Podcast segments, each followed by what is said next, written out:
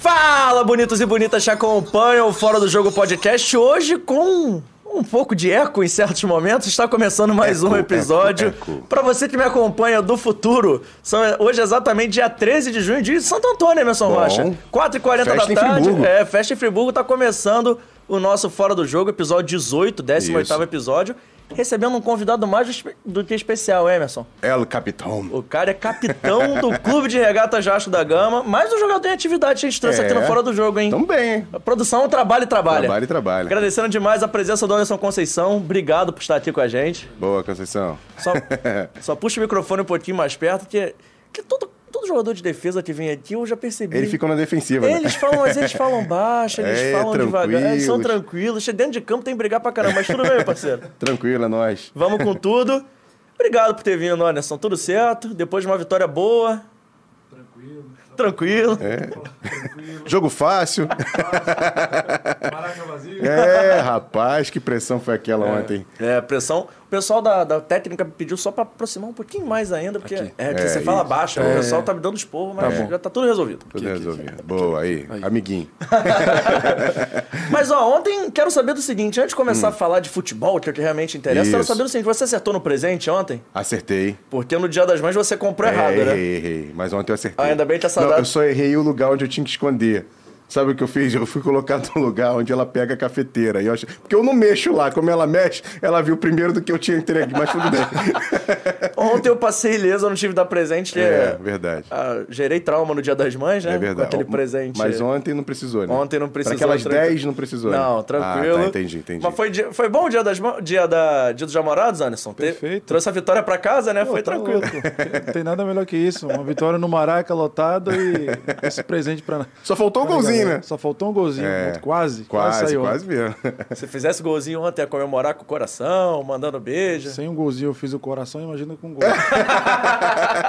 Hashtag hoje tem. É, pa- não, mas tem que ganhar pontos. Eu já É. soube que ela tá na audiência. Aproveita e manda um beijo aí, Anderson. Um beijo pra, pra Aline, minha esposa, minha linda. Tô aqui, falar bem aqui. Boa. 16 anos de casados, já? 16 anos, juntos, lado a lado. Caramba, como é que se conheceram?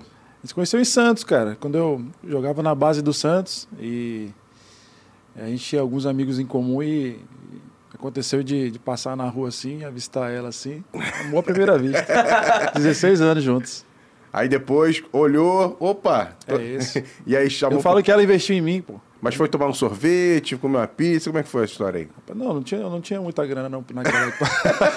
pra comer uma pizza, mas na resenha mesmo. Tive que conversar um pouco, olha que eu não sou de falar muito.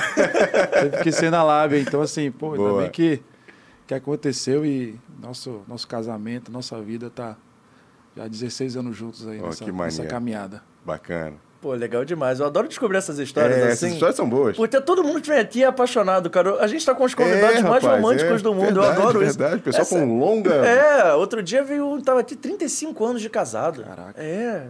Um bagulho doido, assim. É. Eu, acho, eu acho bonito de verdade. Foi, foi o Zinho, né? Foi o Zinho, Zinho. 35 anos de casado. A gente já trouxe. O Bebeto também, ele veio com a esposa. Aí a esposa fica rindo enquanto ele tá falando, tipo assim. Mas não rindo de estar de tá achando graça, tipo assim, rindo de felicidade. Que, que lembra também as É, histórias. né? lembra, então sim. falando. E quando ele fala dela, então, aí que, que Tá ela. doido. Minha esposa passou muito perrengue junto comigo, tá doido. Mas vocês de- moraram nos lugares maneiros também, fala a verdade. Moramos, tá doido. É, são quatro países aí e muitas cidades no Brasil. Então, assim, a gente tem bastante história juntos. E foi sempre junto. Aham. Desde a primeira até agora. Sempre junto. Então conhecem tudo, ó, muita maneiro. história. A Aline tem, tem muita história pra contar aí. Mas antes de você, você começou falando que vocês se conheceram quando você jogou no Santos, mas antes do Santos você já tinha passado pelo Vasco, né? Aham. Então acabou que reencontrou hoje em dia É isso aí. esse primeiro clube, se assim a gente pode falar, depois Nossa. de um tempinho. Passei aqui, na minha primeira passagem aqui foi em 2005. No Com primeiro quantos anos? Com 15. Cheguei aqui com 15. Ou seja, você sai da Bahia Saí da Bahia e vim Rapaz. fazer teste aqui. e esse peguei, processo. peguei o busão lá na Bahia. é, 30 horas de viagem, saí do extremo sul da Bahia, a cidade chama, chama Nova Viçosa. Hum. Passei numa, num teste lá e acabei vindo para cá. Falar, falar a verdade, não foi nem esse teste aí, isso aí foi outra coisa. Foi através que na época não tinha eh, muito celular assim e tal, tinha aquele cartão telefônico, então E- você liga para um, liga, pega um contato de um no, no papel, anota, e foi assim que eu, que eu consegui o número de um empresário, eu liguei para ele, ele falou, vem para o Rio, arruma um dinheiro e vem para o Rio Sem fazer te teste. conhecer? Ele já me conhecia, porque eu vim Ah, aqui no sim. Rio antes, com 11, com 11 para 12 anos, joguei no time em, campo, é, em, em Piranema, lembro do é, Itaguaí. Uhum. Campo Grande chamava o time. Caramba. Com 11 para 12 anos. 12, do, 11, 12, 13 anos eu já tive aqui. Eu já, já vim aqui no Rio jogar. Aham. Mas você veio sozinho nessa Não, a minha mãe me trouxe. Eu passei numa peneira na Bahia, no- que eu era meio campo ainda, hein? É, meia esquerda. Aí com, com 11, 11 para 12 anos eu chego aqui no Rio. Aham. Para fazer esse, essa, começar a minha trajetória, minha Lá carreira. em Itaguaí. Lá em Itaguaí, onde o Vasco teve até um centro de treinamento. Isso, é, lá. do Pedrinho. Do é. Pedrinho, É isso mesmo. é. Aí eu fico lá com 12, 13 anos e volto para Bahia. Aí acabou de eu não, não permanecer lá no CT lá do Pedrinho, mas foi, já foi, começou minha experiência ali já, Aham. de clube. E aí eu volto para Bahia e com e aí eu começo a treinar, correr atrás, que eu sempre corri atrás. Chegou a fazer um clube na Bahia, não? Não, eu passei até no Bahia também. Uhum. Joguei até no- com, com 14 anos, eu ainda passei ainda no Bahia, antes de vir para o Vasco. E aí, aos 15 anos, com 14 para 15 anos, eu, eu consegui essa avaliação no Vasco. Que aí eu. Que era uma avaliação, não era nem alguma não, certo, a né? avaliação, não, era para. E eu não tinha dinheiro para vir, não. Minha mãe era empregada doméstica, meu, pai- meu ex-padrasto era pescador, é pescador. E assim, eu tive que, que ralar muito para conseguir essa passagem, que era só a passagem de vinda. Não tinha ida, não. Falei até na minha apresentação, acho. Que eu só tinha a passagem de vinda. Eu falei para minha mãe, mãe, consegue só a ida que eu não vou voltar mais. Caramba. Foi. E aí aconteceu de, de chegar no Vasco. Quando é, peguei o busão lá na cidadezinha lá e 30 horas de busão. Chego na Novo Rio. Eu tinha só 10 reais no bolso. só 10 reais, cara. E aí um cartão telefônico com 30 unidades. Lembra da, daquela? Aham, lembro. Rapaz, e aí João não lembra, chego- não. João não teve Não, essa João é- João é novinho. João não, é, não, não lembra. E aí eu, Passou meu Deus, e não. agora? Não tinha ninguém na rodoviária me esperando para E eu achando que eu já ia pro Vasco. Ah, Não tinha ninguém na rodoviária. Eu ligo pro telefone que, do cara que conseguiu Aham. pra mim, né? E aí, aí ele fala: é, pega uma van pra Itaboraí. Pô, poxa, velho, não era isso combinado. meu Deus. E eu, pô, tinha 14 anos, pô. 14, ainda ia fazer 15 ainda no final do ano. Eu tinha 14. Eu, caramba, velho, e agora? E com 10 reais só. Pô, Itaboraí você passa por Niterói, São Gonçalo. Mas eu não sabia onde era, imagina, para um menino, velho. Meu Deus. E aí, assim, a mão de Deus sempre esteve presente na minha vida, sabe? Sempre cuidou de mim e sempre me direcionou, direcionou para seguir no caminho e sempre me livrou de todo mal. E aí, eu, meu Deus, e agora? O que, que eu vou fazer, cara? Eu tinha 10 reais só, vou pegar uma van. Ele falou, pega uma van para Itaboraí, desce na manilha. Eu falei, meu, Meu Deus. céu. Cheio de fome, com a mala, a mala quebrada na rodinha. Eu falei, eita Deus. Você vê como é que foi a minha, minha chegada aqui. Eu achando que eu já ia vir para São Januário. Aham. Não, eu até falo, Já pô, dá pra pra- até andando, mas. Aí ele falou: você vai ficar uma semana no Vegas, era um time de empresário, lá em Itaboraí. Antes de vir pro Vasco, os caras queriam me ver ainda lá. Eu, meu Jesus Cristo. Aí eu chego lá no Vegas, Itaboraí, desço na manilha e falei: e agora, pra onde eu vou? É. Aí, eu- aí ele falou: é, atravessa aí, e vai, isso, eu com o cartão já acabando a unidade. Atravessa aí que, você, que vai ter uma pessoa te esperando numa- na Casas Bahia. Meu Deus do Meu céu. Deus do céu, e agora? Aí, beleza, na hora que eu chego na- nas Casas Bahia ali, tinha, uma- tinha um menino lá me esperando. Ô, você é, o Anderson, tal pessoa te mandou aqui. Eu falei, sou, sou eu mesmo, graças a É, Deus. tinha alguém. Oh, tinha meu alguém. Deus do céu. graças a Deus, porque eu não tinha mais unidade de cartão nem nada. E nem dinheiro pra voltar. E nem dinheiro. Aí eu, caramba, cheguei lá, cheguei lá na casa lá, tinha aí, morava eu e mais quatro, cinco meninos de outra cidade lá. Mas só que. Alguém virou jogador junto com você, não? Cara, virou. Teve um moleque que jogou no Madureira, no profissional, o lateral esquerdo, não tô lembrando. Não lembro muito o nome dele agora, mas eu lembro que eu já joguei contra ele até aqui. Ah, é? Aham. E aí, no, joguei contra ele numa Copa do Brasil, Criciúma em Madureira, lembrei, Ó. 2011, lembrei. E aí, eu passei nesse teste lá no Vegas. Dois dias de avaliação, os caras gostaram. Isso como meia ainda. Não, não, naquela época zagueiro. já como zagueiro. Aham. Porque como meia, minha vida de meia durou pouco. Inclusive, eu ia perguntar, como é que foi isso de, de, De recuando? Como Não, é que foi recuando? é, cara, é porque aí eu é, já, já vou voltar para Campo Grande de novo.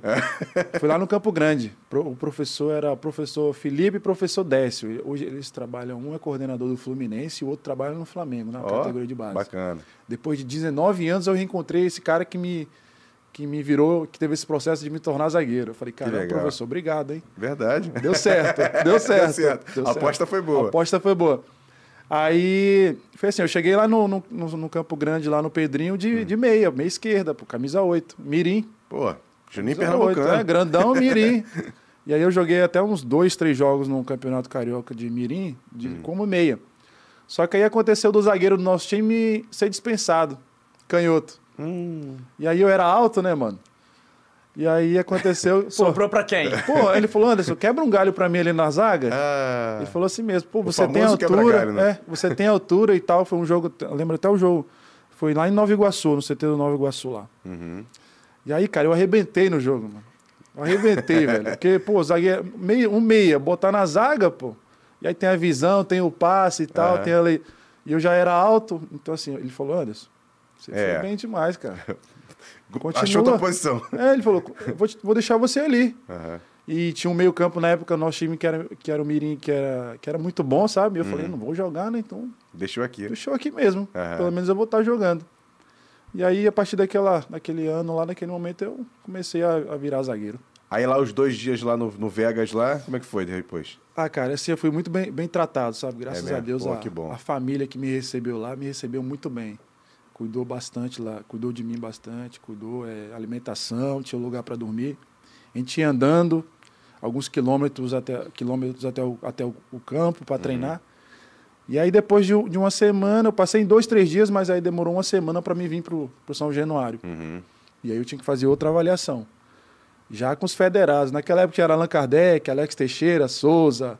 Tinha uma, uma geração Geração 8-9 legal. muito boa. Wilson. Wilson, Wilson era 8-8, mas estava lá já. Aham. E aí era a geração 8-9 e 90 já. Uhum. Alex Teixeira e tal. É, e eu tive que fazer avaliação ainda no Vasco. Então a gente treinava lá na. Era o Álvaro o coordenador da época? Era o Álvaro. Aham. Era o Álvaro. Aham. E Maurício, o professor Maurício era o treinador. Álvaro Miranda. Álvaro Miranda, o Maurício. E aí eu cheguei no Vasco para fazer a avaliação e fiquei uma semana, fui aprovado. Aí, pô, aquela emoção toda de ligar para minha mãe e falar que Já com outro cartão já, né? já com outro cartão, já com outro cartão. E aí eu falar, mãe, eu te falei que eu não ia voltar mais. Hum. Eu, eu fui aprovado aqui e o Vasco pediu os documentos para me federar. E aí, pô, foi uma emoção e minha mãe chorou porque Que legal. foi muito difícil para ela conseguir para mim Uhum. para mim vir pro Rio de Janeiro né naquela época teve que que ralar para conseguir uma passagem que trabalhava de manhã de tarde de noite e assim, a minha mãe é uma, é uma mulher que eu- sempre quando eu falo dela eu embargo a voz porque ela sofreu muito para que eu virasse um jogador E ela é vascaína, né? vascaína doente vascaína Ou seja, doente. juntou dois amores, né? Dois mesmo- amores, Pô. cara. E a minha mãe, assim, eu tenho muito orgulho de, de ser filho dela, porque foi uma mulher muito guerreira, uma mulher que sofreu muito na, na vida, na infância, Uhum.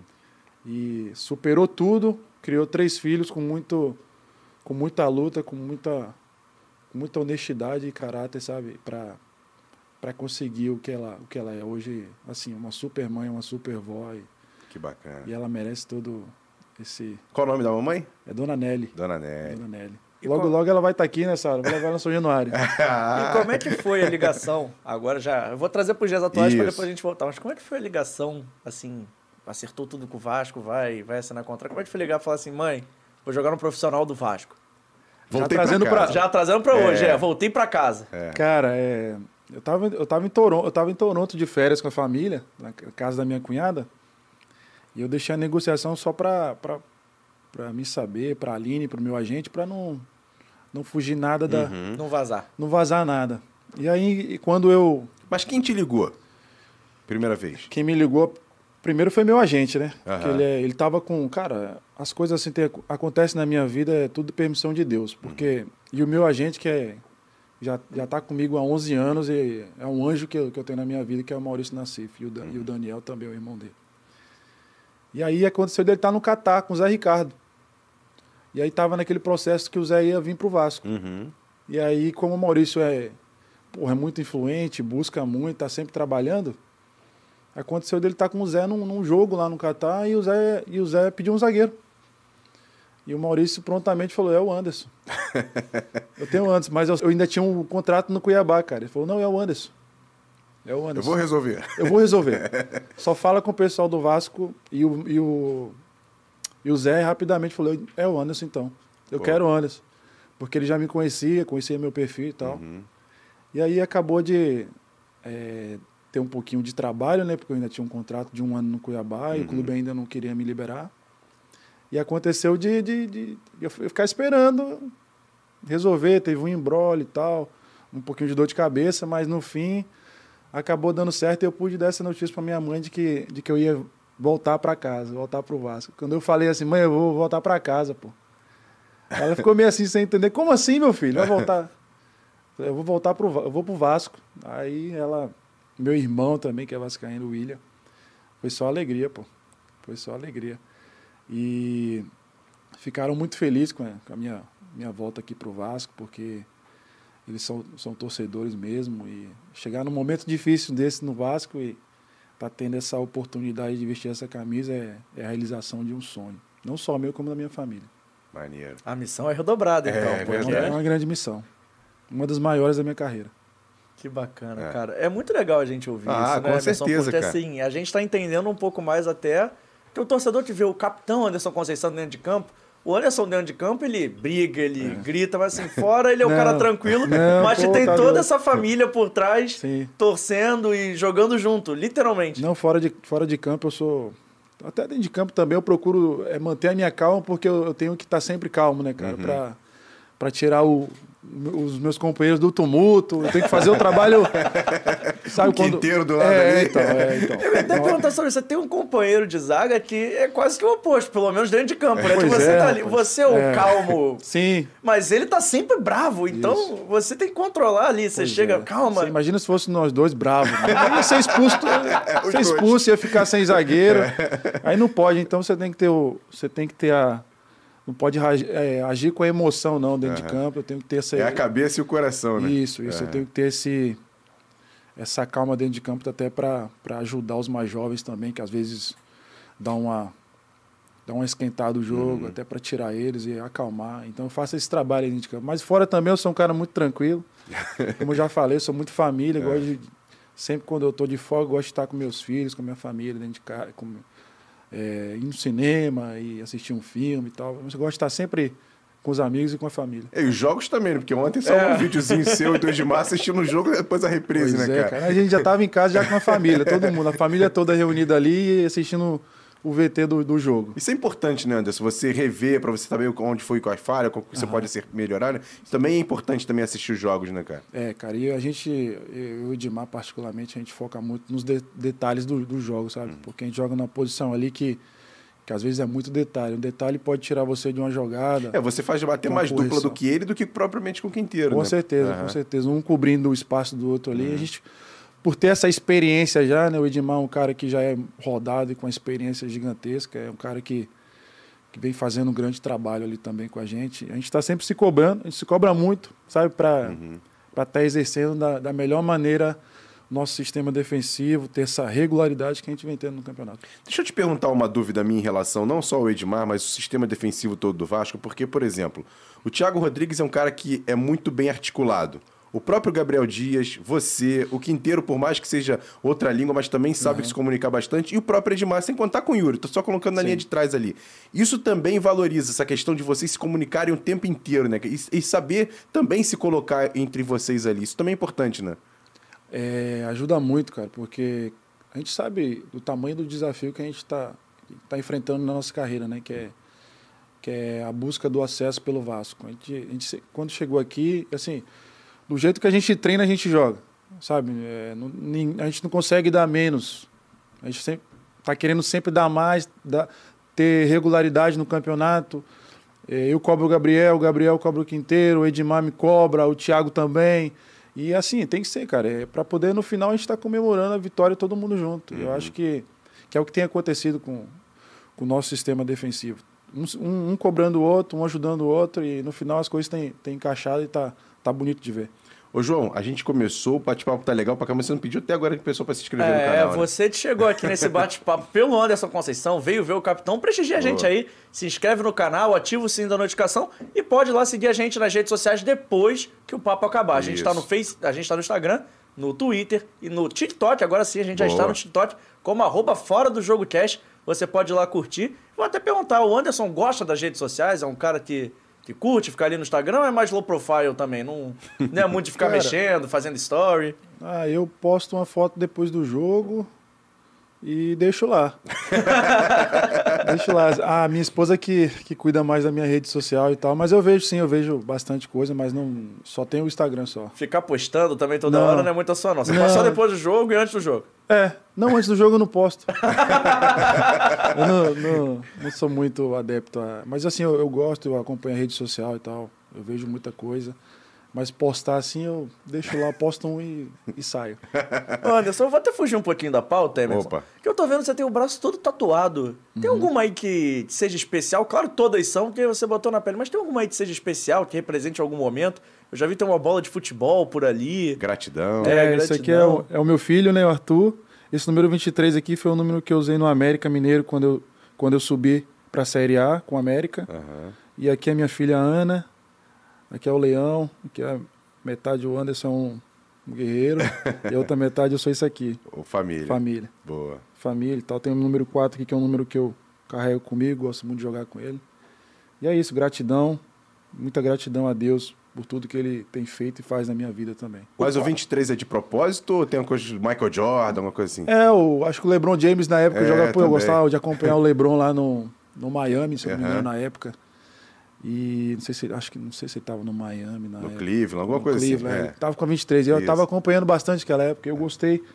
E aí eu comecei na Filadélfia também, eu joguei com 23, com o número 23. Ah, maneiro. Eu, no América eu cheguei, eu, eu, é, os caras deixaram escolher a 23 para jogar, na Uhum. época eu jogava três zagueiro, né? Aham. Falei, me dá a 23 aí. Aí eu tatuei ela porque foi um ano especial também, um ano de, do acesso com o América Mineiro. O outro braço tá liso, pode ser uma tatuagem Não, desse esse, ano. esse né? braço aqui tem a, a homenagem à minha mãe. Ah, maneiro. Minha mãe, minha vida, minha guerreira. Mas vem Legal. tatuagem nova, por exemplo, no acesso? Cara, eu tô pra, pra fazer uma, velho. Até combinei lá com o pessoal do Vasco, do estúdio da Colina, que eu ia passar lá pra fazer a data que eu apresentei aqui. Boa. Sério? Mas do legal. acesso vai ter alguma especial? Pode ser? Ou no título? É, mais pra frente eu posso pensar. Mas eu tô, eu tô aí, eu gosto dessa, da história de número também. Você, então o seu número favorito é o 4 pra quatro. jogar. E É o depois vem o 23. É. Se o 4 é, é, o 23 ocupado, eu tatuei pelo, pelo momento que eu vivi no no ano e tal, achei legal. E é sempre bom lembrar, né? Porque Sempre foi uma lembrar. campanha muito legal. Foi. Foi legal, foi legal. Foi um ano, bast... foi um ano vitorioso ali no América Mineiro. A gente fez um... encaixou bem o time, na época com o Givanildo Oliveira e tal. Teve até a revelação do Richarlison. É, é verdade. É. E aí foi um ano bem legal que ficou marcado na, na minha carreira. Você lá no América, a gente já já volta pra falar, que eu quero muito saber sobre a sua trajetória na Espanha. É, pô, Estados Unidos também. É, mas ele jogou com os caras brabos na Espanha, É, não. Porque na, na cronologia tem Espanha e tem o América e depois tem os Estados Unidos. Isso. Portugal ainda. Portugal ainda. É. Mas, e tem Catar Tem também. Catar também. Ah, viu? É. Que estudamos, Emerson Rocha. Mas eu ia perguntar exatamente sobre isso. Aquele time do América era um time muito encaixado, né? Tinha o Richarlison, que era uma estrela em ascensão. Aham. Todo mundo, não sei se vocês, você pode até comentar como é que era ver talvez um futuro craque da seleção nascendo. Na época vocês não tinham dimensão. Mas também tinha um cara que jogou muito tempo no futebol internacional, que era o Mancini, né? Isso. Que era um verdade. cara mais experiente, chegou ali pra ajudar o América. Verdade. Então vocês tinham que, quase dois extremos. Um cara tinha uma experiência internacional muito grande e um que provavelmente ia jogar muito tempo na Europa, como tá acontecendo com o Richarlison. Cara, era cara, um pouco parecido com o time que eu tenho hoje aqui no Vasco, cara. Porque tinha o Leandro Guerreiro também, que jogou Isso. capitão do Cruzeiro muito tempo, que era um cara que Jogou no Botafogo Pô, aqui. tá, é, jogou no Botafogo, era um cara que tinha muita experiência, mano. Que, e o Mancini também ajudava a liderar com a qualidade, com a, com a presença dele dentro de campo, passe refinado. e Que Quem ajudou, era o treinador? Era o Givanildo Oliveira. Givanildo, Givanildo. A lenda. Aquele ali é fera. Era engraçado. Como é que era de lidar com ele no dia a dia? Todo mundo no futebol, assim, a galera Aham. que tá fora do futebol ou na torcida, tem uma visão muito fol- folclórica dele, de ser um cara muito, só do folclore. sabe muito de futebol. Mas Não é pouco, não, muito, muito. Tinha um auxiliar, um auxiliar com ele muito bom também, que era o Cláudio Prates. Uhum. E, e o Givanildo sabe muito. Detalhe, ele é muito detalhe. é o rei detalhe. do acesso, né? E todo mundo gostava de, de ouvir ele, entendeu? É o rei do acesso e, assim, todo mundo respeitava muito ele. Não só o grupo, também o clube respeitava muito ele. Então, o que ele falava, o clube procurava fazer. E eu acho que foi isso que acabou dando certo. A gente acabou conquistando aquele acesso por causa do Givanildo também, que ele tinha um time na mão. E foi Ele era esse- gestor de grupo. E foi esse acesso, foi um, não foi difícil, mas assim, foi aquele que foi, foi quarto colocado, né? Que era aquele Foi. Uhum. time que foi chegando, chegando, chegando. Então como é que foi esse, esse e, acesso E olha que a gente. é, o Divanildo teve até para ser demitido na época, cara. Uhum. É, a gente começou a dar uma oscilada no início do campeonato e teve um jogo contra o Sampaio Correia, lá no Maranhão. A gente acabou perdendo os nossos centravantes na época, voltar até um pouquinho antes. Acabou perdendo o centravante, uns dois centravantes, e aí eu não tinha camisa 9. Givanildo foi na base. Marcar um amistoso contra os juniores, se não me engano. Aí quem tava lá? O Richarlis. Achou. Achou, 18 anos, moleque. Coletivo fez o gol do, do, do, do Júnior e ganhou. Ganhou o treino. Aí o Júnior puxou ele. Vem treinar como profissional. E aí começou a treinar, mano. O Richarlison, na, naquela época não, até hoje ele é assim. Se você mandar ele derrubar essa parede, ele derruba. De tanta vontade que ele tem de vencer Aham. e de jogar, que o moleque joga muito. E aí o Givanildo deu oportunidade para ele. Acho que ele, não sei se ele entrou titular ou entrou no jogo. Um jogo contra o ABC no Independência. O Richarlison, acho que ele entrou. Entrou no jogo, a gente tava 0 a 0 ele gol. Ganhamos o jogo, gol do Richarlison. Do jogo seguinte, gol do Richarlison. Aí acho que. Mas a gente acabou dando, começando a dar uma oscilada. Aí teve um jogo lá no Maranhão, quando o Sampaio correu, o Givanildo tava pressionado. É, tava meio que a diretoria sendo pressionada para mandar ele embora e tal, e a gente se uniu e correu pelo Givanildo e ganhamos um jogo lá no Maranhão, que era muito difícil, é muito difícil Até jogar hoje. lá. Até hoje. Ainda tinha o Pimentinha ainda, que tá lá até hoje. Você vê, naquela- com imagina o. Pimentinha naquela É. época. E aí ganhamos de 2 a 0 lá, cara. E da- depois dali o nosso time encaixou, embalou Embalou. e, e fez um campeonato bom. E Richarlison que torce pra esse time aí, né? Já falou algumas é, vezes. né? entreguei até uma camisa a ele aqui, um jogo que ele jogou aqui no Maracanã, fez gol Brasil e e Chile, né? Brasil e Chile. Pô, maneiro. Richarlison é um moleque que pude dar, pude dar muito conselho a ele, falar um pouco da minha passagem lá na, lá na Europa. Ele até perguntou disso e é um moleque que não mudou nada, a essência dele continua a mesma.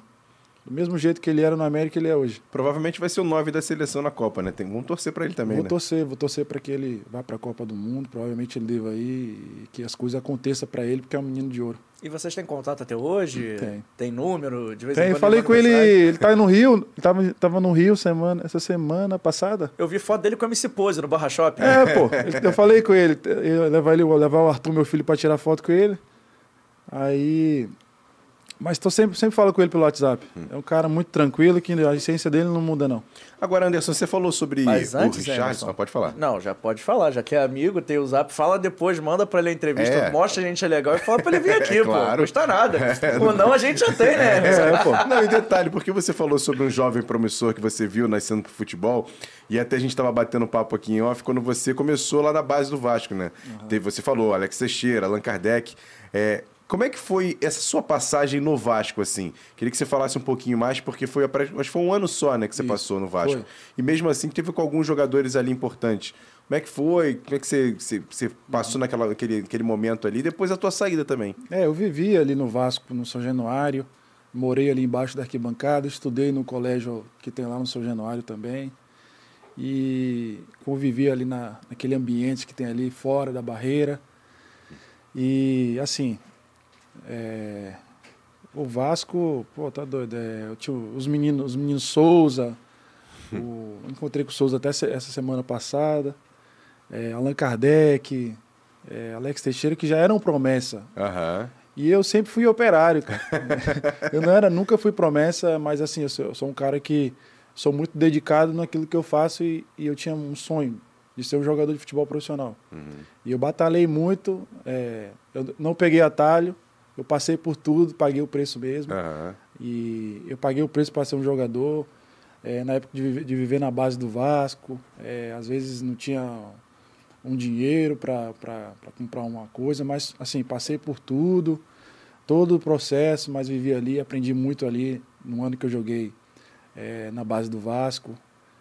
E aquele ano me, me, me, me ajudou a, a superar muitas coisas, a, a ficar mais forte, sabe? Para seguir a minha, a minha carreira. Junto daqueles, daqueles meninos que já eram promessa e que não precisa, nem, é, né? não precisa nem falar. E a sua saída, por que foi essa? Que que houve na saída? Porque eu, eu, aí eu assinei com um empresário na época e já comecei a, a ser é, agenciado. e conseguiu uma coisa para mim no Santos. Como eu não, não tinha contrato nem nada aqui e tal, ele conseguiu uma coisa para mim lá no Santos, fazer a minha base lá, terminar a minha base lá. Como aqui no Vasco, tipo, é, eu nunca fui promessa, não era titular, Uhum. mas sempre fui um cara que se você falar para mim que vou ter treinos três horas da manhã, Era eu vou pau tá toda obra. Era pau pra to- toda a obra. É. E aí eu, tá bom, eu vou pro, vou pro Santos. Só que eu ia fazer teste. Mais um. Mais, um, E passou no teste, mais um. mais uma É. semana, passei no teste. Mas aí eu não precisei é, esperar não na rodoviária, já fui É. direto pra, pra vila. Não precisei dormir na rodo, é, passar na rodoviária, ou esperar ninguém não. É.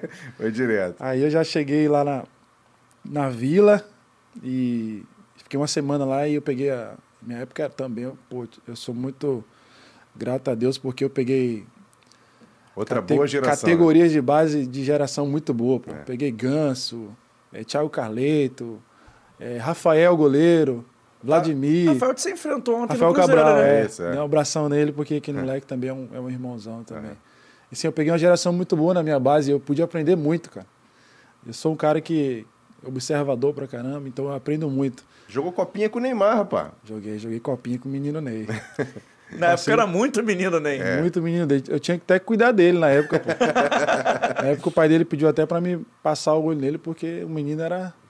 A gente jogava ele, na... o moleque não parava no, no alojamento, pô. A gente ficava lá na, na concentração, tá doido. Ele era elétrico? Pô, até hoje. Até hoje.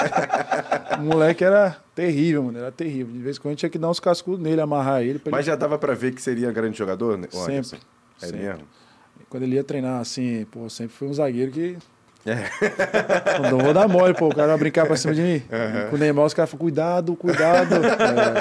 É. Com o Neymar, o treinador falava, cuidado, cuidado, que isso aí é, é o- a, a a galinha dos ovos de ouro. Não vai machucar o menino tal. E aí, mas assim, pô, tá doido, cara. Eu peguei uma geração muito boa lá no Santos, pude terminar a minha, a minha base muito boa, porque a base do, dos Vasco e do Santos é, é uma base muito boa. É, e acrescentou muita coisa na minha vida boa, velho. Maneiro. Ainda tive a, a oportunidade de conhecer a, a minha esposa lá.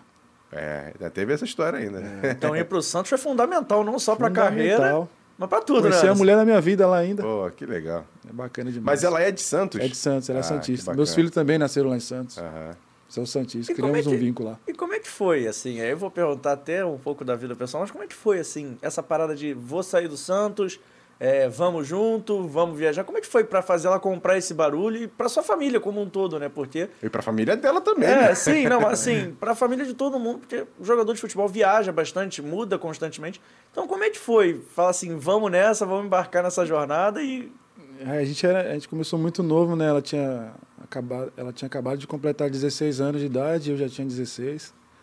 E, pô, começamos a namorar novinho, mano. Mas assim, com a cabeça muito boa os dois, sempre pensamento de, de crescer juntos, sabe? Minha esposa me ajudou muito. Eu não tinha, assim, às vezes eu- a gente namorava e eu não tinha nem o dinheiro da passagem de volta.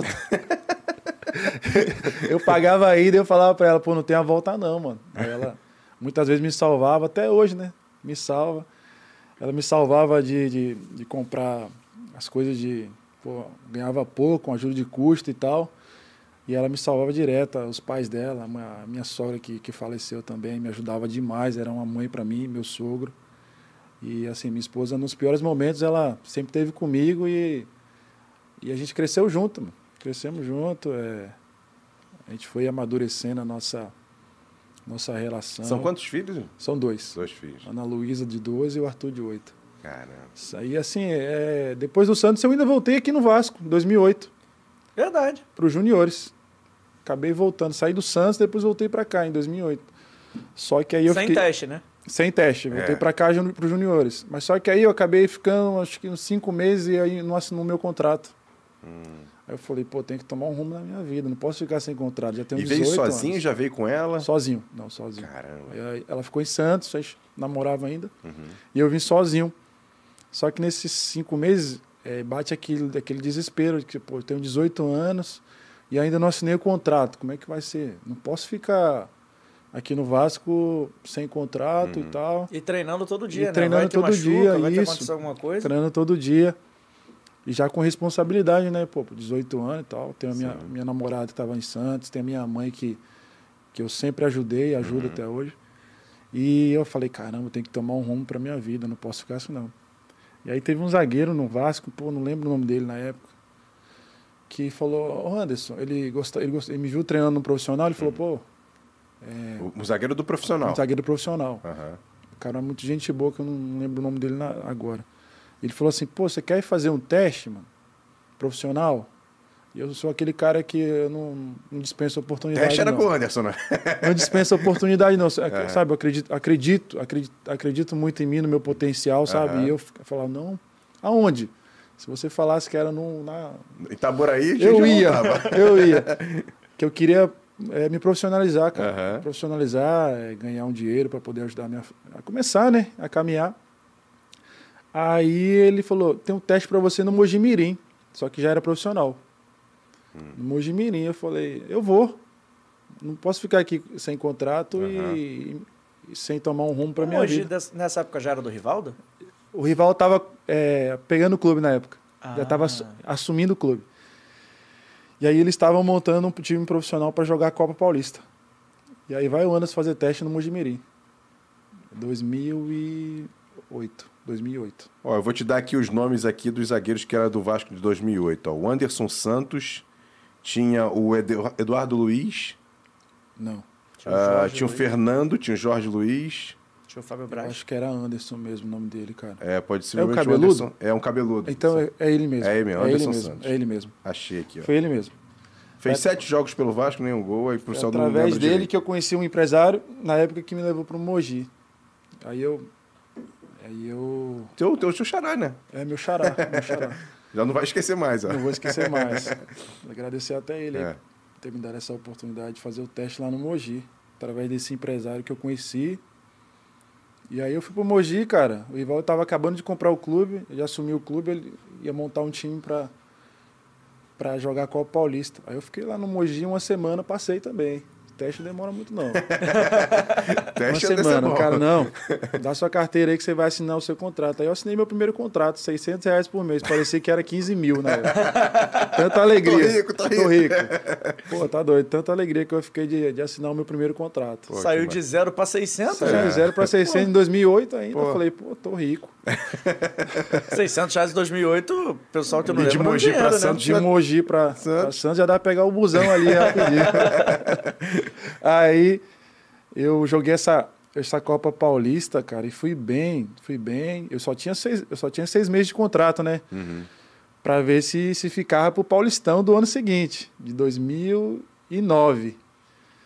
E aí acabou que, que eu joguei a Copa Paulista bem, o pessoal gostou, o rival também gostou.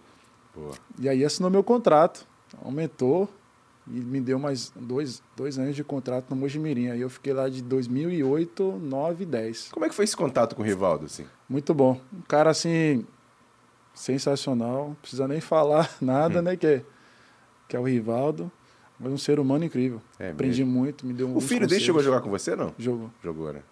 conheci lá. Nessa época o Rivaldo ainda jogava, que ele tentou ainda jogar um tempo, É. ele era meio Ele que um treinava, presidente. ele treinava lá com, com a gente, treinava assim, batia falta. De Chegou a 10. fa- dar uns carrinhos no Rivaldo, não, Tá né? doido, não posso. No meu patrão, Não tinha coletivo com o Rivaldo não, né? no meu presidente não posso, mas assim, ele me deu, me deu alguns conselhos, sabe? Legal. E, e ali eu fui bem, cara. Eu fui, fui crescendo ali, amadurecendo. E ali, a ali também a minha esposa começou a ir comigo, né? Que eu já comecei a, a ter um salário melhor, um, um saláriozinho que dava.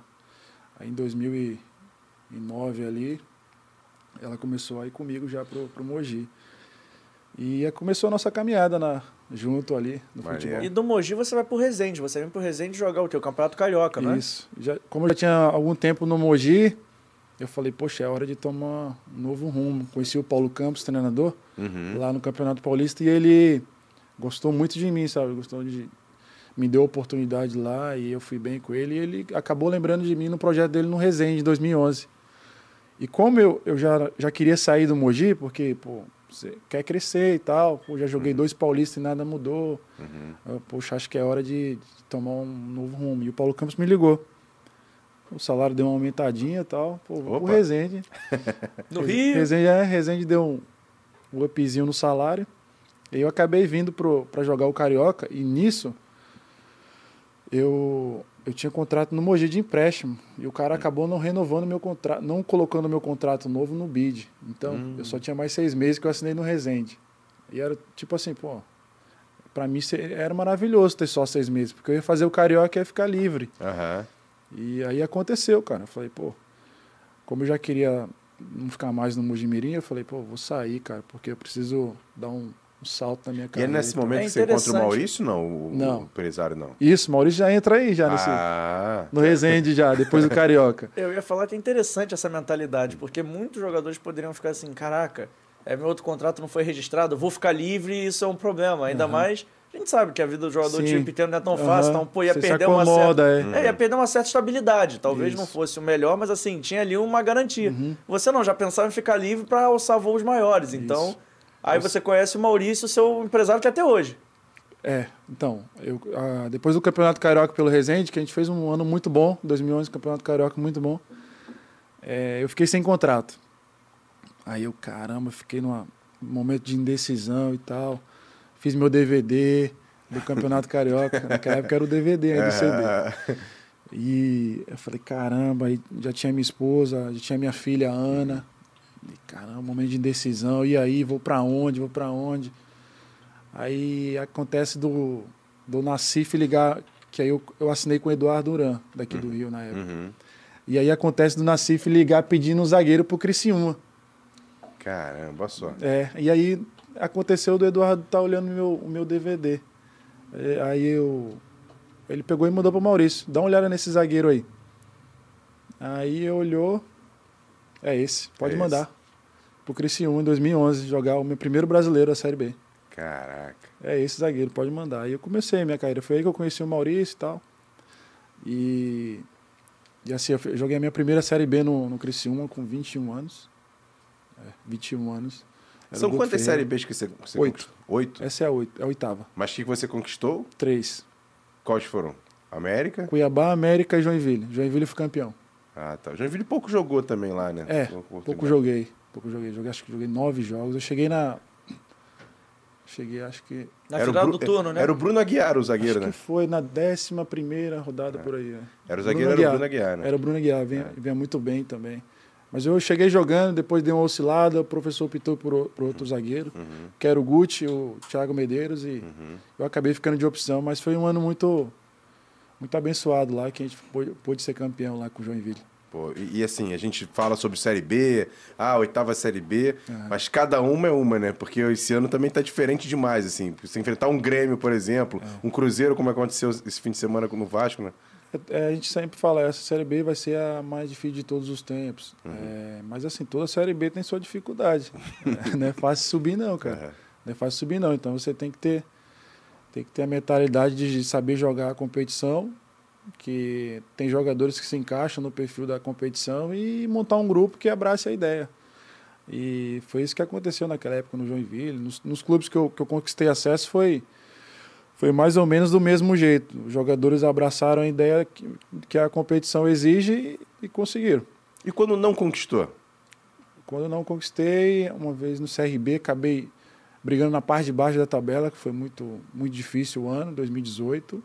E no Criciúma também a gente acabou ficando no meio de tabela. No Atlético Goianiense, cheguei no, no segundo turno, peguei o Atlético Goianiense no, na zona de rebaixamento. E eu tinha acabado de vir da Espanha.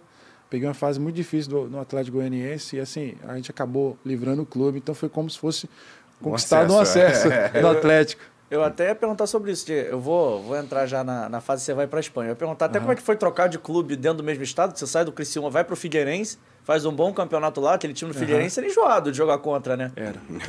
O time do Figueirense não tinha maço, cara. É mesmo? É, não é? Quem tira aquele time do Figueirense? Deixa eu ver se eu lembro de cabeça. Cleito Xavier tava lá, o Aloysio tava lá. Não, essa época foi em 2011. Então, Eu não estava lá em 2011. você foi pro 2012. 2012, fui em 2012. Ó, Esse time tinha- de 2011 saiu todo mundo. Ah, É? então eu errei o time. Errou o time. Eu estudei errado, então. O meu foi em Eu anotei- 2012. Eu anotei pra caramba que, caraca, quem jogou lá. É. O o Até o Aloysio estava no meu time em 2012. O Boi Túlio, Bandido. Boi Bandido, Túlio, Wilson, Fernandes. É, era no timaço. É, Era um Só não tinha o Cleiton Xavier, que eu falei que, pô, que eu anotei aqui. fala Depois, depois até Xavier. chegou o Louco Abreu também, É, o brasileiro. jogou com o cara. é, Como é que Júlio era César, dividir atacante. vestiário com, com o louco? Figuraça, folclórico.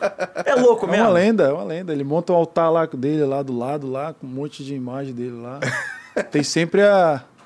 O jeito dele antes dos jogos é um cara. É pô, louco tá doido. mesmo? Não é nada. Pô, você tá falando que o cara tem um altar, ele tem um monte de Ah, mania. Mas é a mania dele Mas tem um lá, mas é um cara. assim de uma história com o Louco Cabelo lá ou não? Não, até que não, não tenho É. muitas histórias assim com ele, não. Você tava naquele jogo contra o Flamengo, que ele faz o gol e tira a camisa Tava, e tava. Eu fui expulso.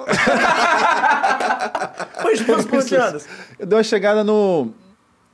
Cara, eu chegada em. Não sei se era o Negueba na época, mano.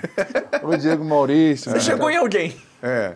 Perdi, perdi uma. Acho que era uma jogada rápida lá. Já, já tava com amarelo, já tava com amarelo e acabei trombando e acabei sendo expulso. mano. Falar em expulsão, foi muitas vezes expulso? Não. Não, não. Sempre.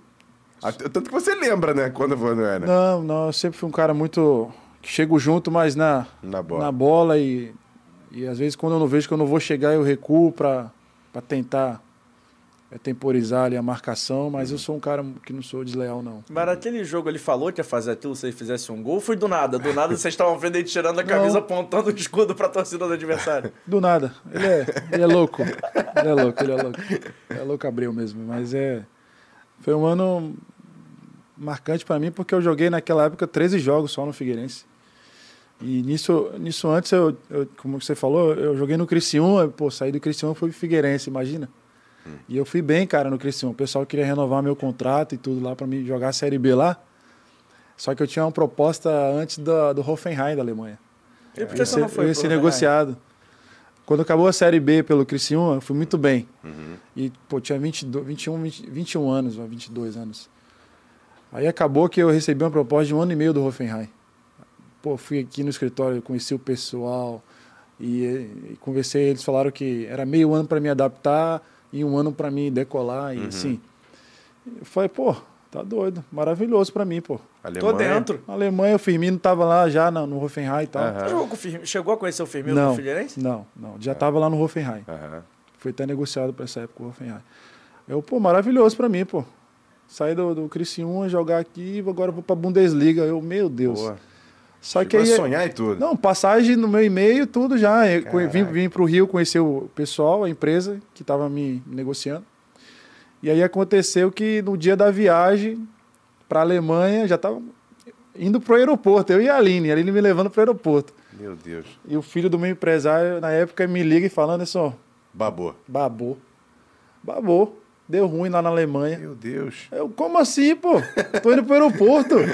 De casaco e tudo já. Já, já tava tudo pronto aqui, pô. Tava até que já comeu o manual e Você imagina pra aqui, mim ó. falar pra nega velha do lado, ó, deu ruim lá na Alemanha. Meu Deus. Mas deu ruim por quê? Você chegou a descobrir Cara, não, depois? não sei, não sei. Foi negócio, negociação. Dizem, talvez acho, acho que foi o treinador optou por outro jogador, entendeu? Que essas coisas Uma, uma acontecem. desculpa qualquer É que uma desculpa, deram, né? Mas eu acho que alemão não, dá, não é muito de dar pra trás, não. É, pô. Mas aconteceu. Deus não, não, não quis. Não quis. Deus não quis.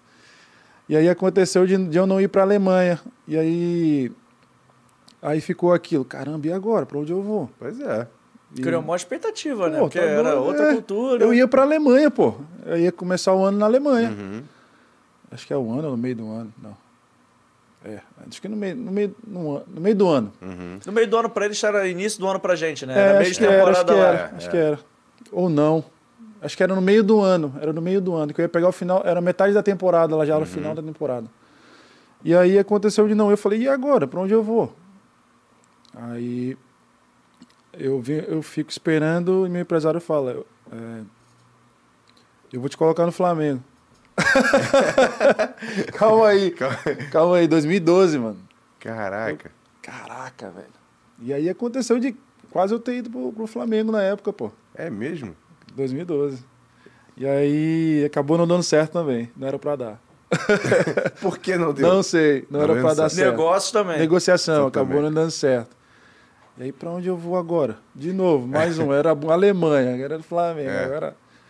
Aí eu, caraca, Anderson Conceição de Rubro Negro, imagina.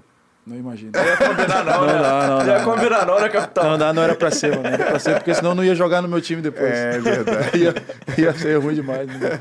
Deixa pra lá.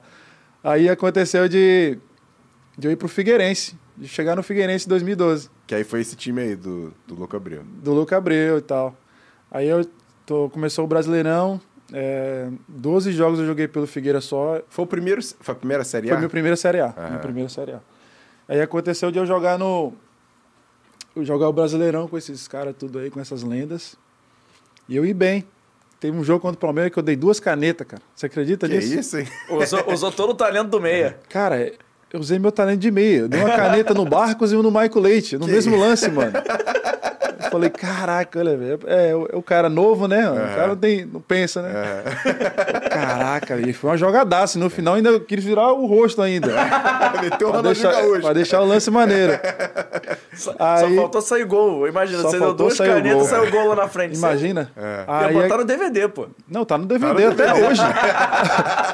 tá no DVD, minhas duas canetas, pô, até hoje. Ah, foi muito bonito, mano, as canetas. Foi... É. Aí. Aí eu joguei bem esses 12 jogos pelo Figueira, cara. Uhum. E... e era a minha primeira Série A. 22 anos. 20, é, 20, é, 22 anos. E aí aconteceu de eu ser negociado pra Espanha, Uhum. pro Mallorca. E aí agora vai dar certo, né? É possível. É E lá tu encontra quem? Na... No Maiorca. Não, a primeira coisa que o presidente, quando eu, quando eu chego no, no Mallorca, fala, ele me mostra, me leva na sala dele e bota as duas canetas. Você não vai fazer isso aqui não, né? ele, caraca. Aqui o futebol é Aí eu, sério. não, presidente, não, pô, não, não. Isso aí foi momento e Foi um tal. recurso. É, foi um recurso. E aí ele, aí ele começou a dar risada. Ele, pô, eu te acompanho. Ele foi no jogo lá em Recife. Ele falou, te acompanho há bastante tempo. Tava esperando só você é, entrar numa, num clube de Série A Aham. pra, pra te trazer pra cá. E aí ele falou, eu, eu tive um jogo seu lá contra o esporte, lá na Ilha do Retiro. Eu ta- Eu fui, eu fui no Brasil e eu tava em Recife pra fazer outra coisa. Ia ter esse jogo do Criciúma e ele foi lá ver o jogo. Mas não me conhecia. Aí ele falou que a partir daquele momento era. Ele começou a me acompanhar. Já tava no scout lá do Maiorca. É, e ele era um, ele é um, um top lá da Espanha, Serra Ferré. É, aí ele aconteceu do zagueiro do Mallorca ser negociado pro, pro Aston Villa ou West Ham, um negócio assim, o zagueiro o Ramis. Uhum.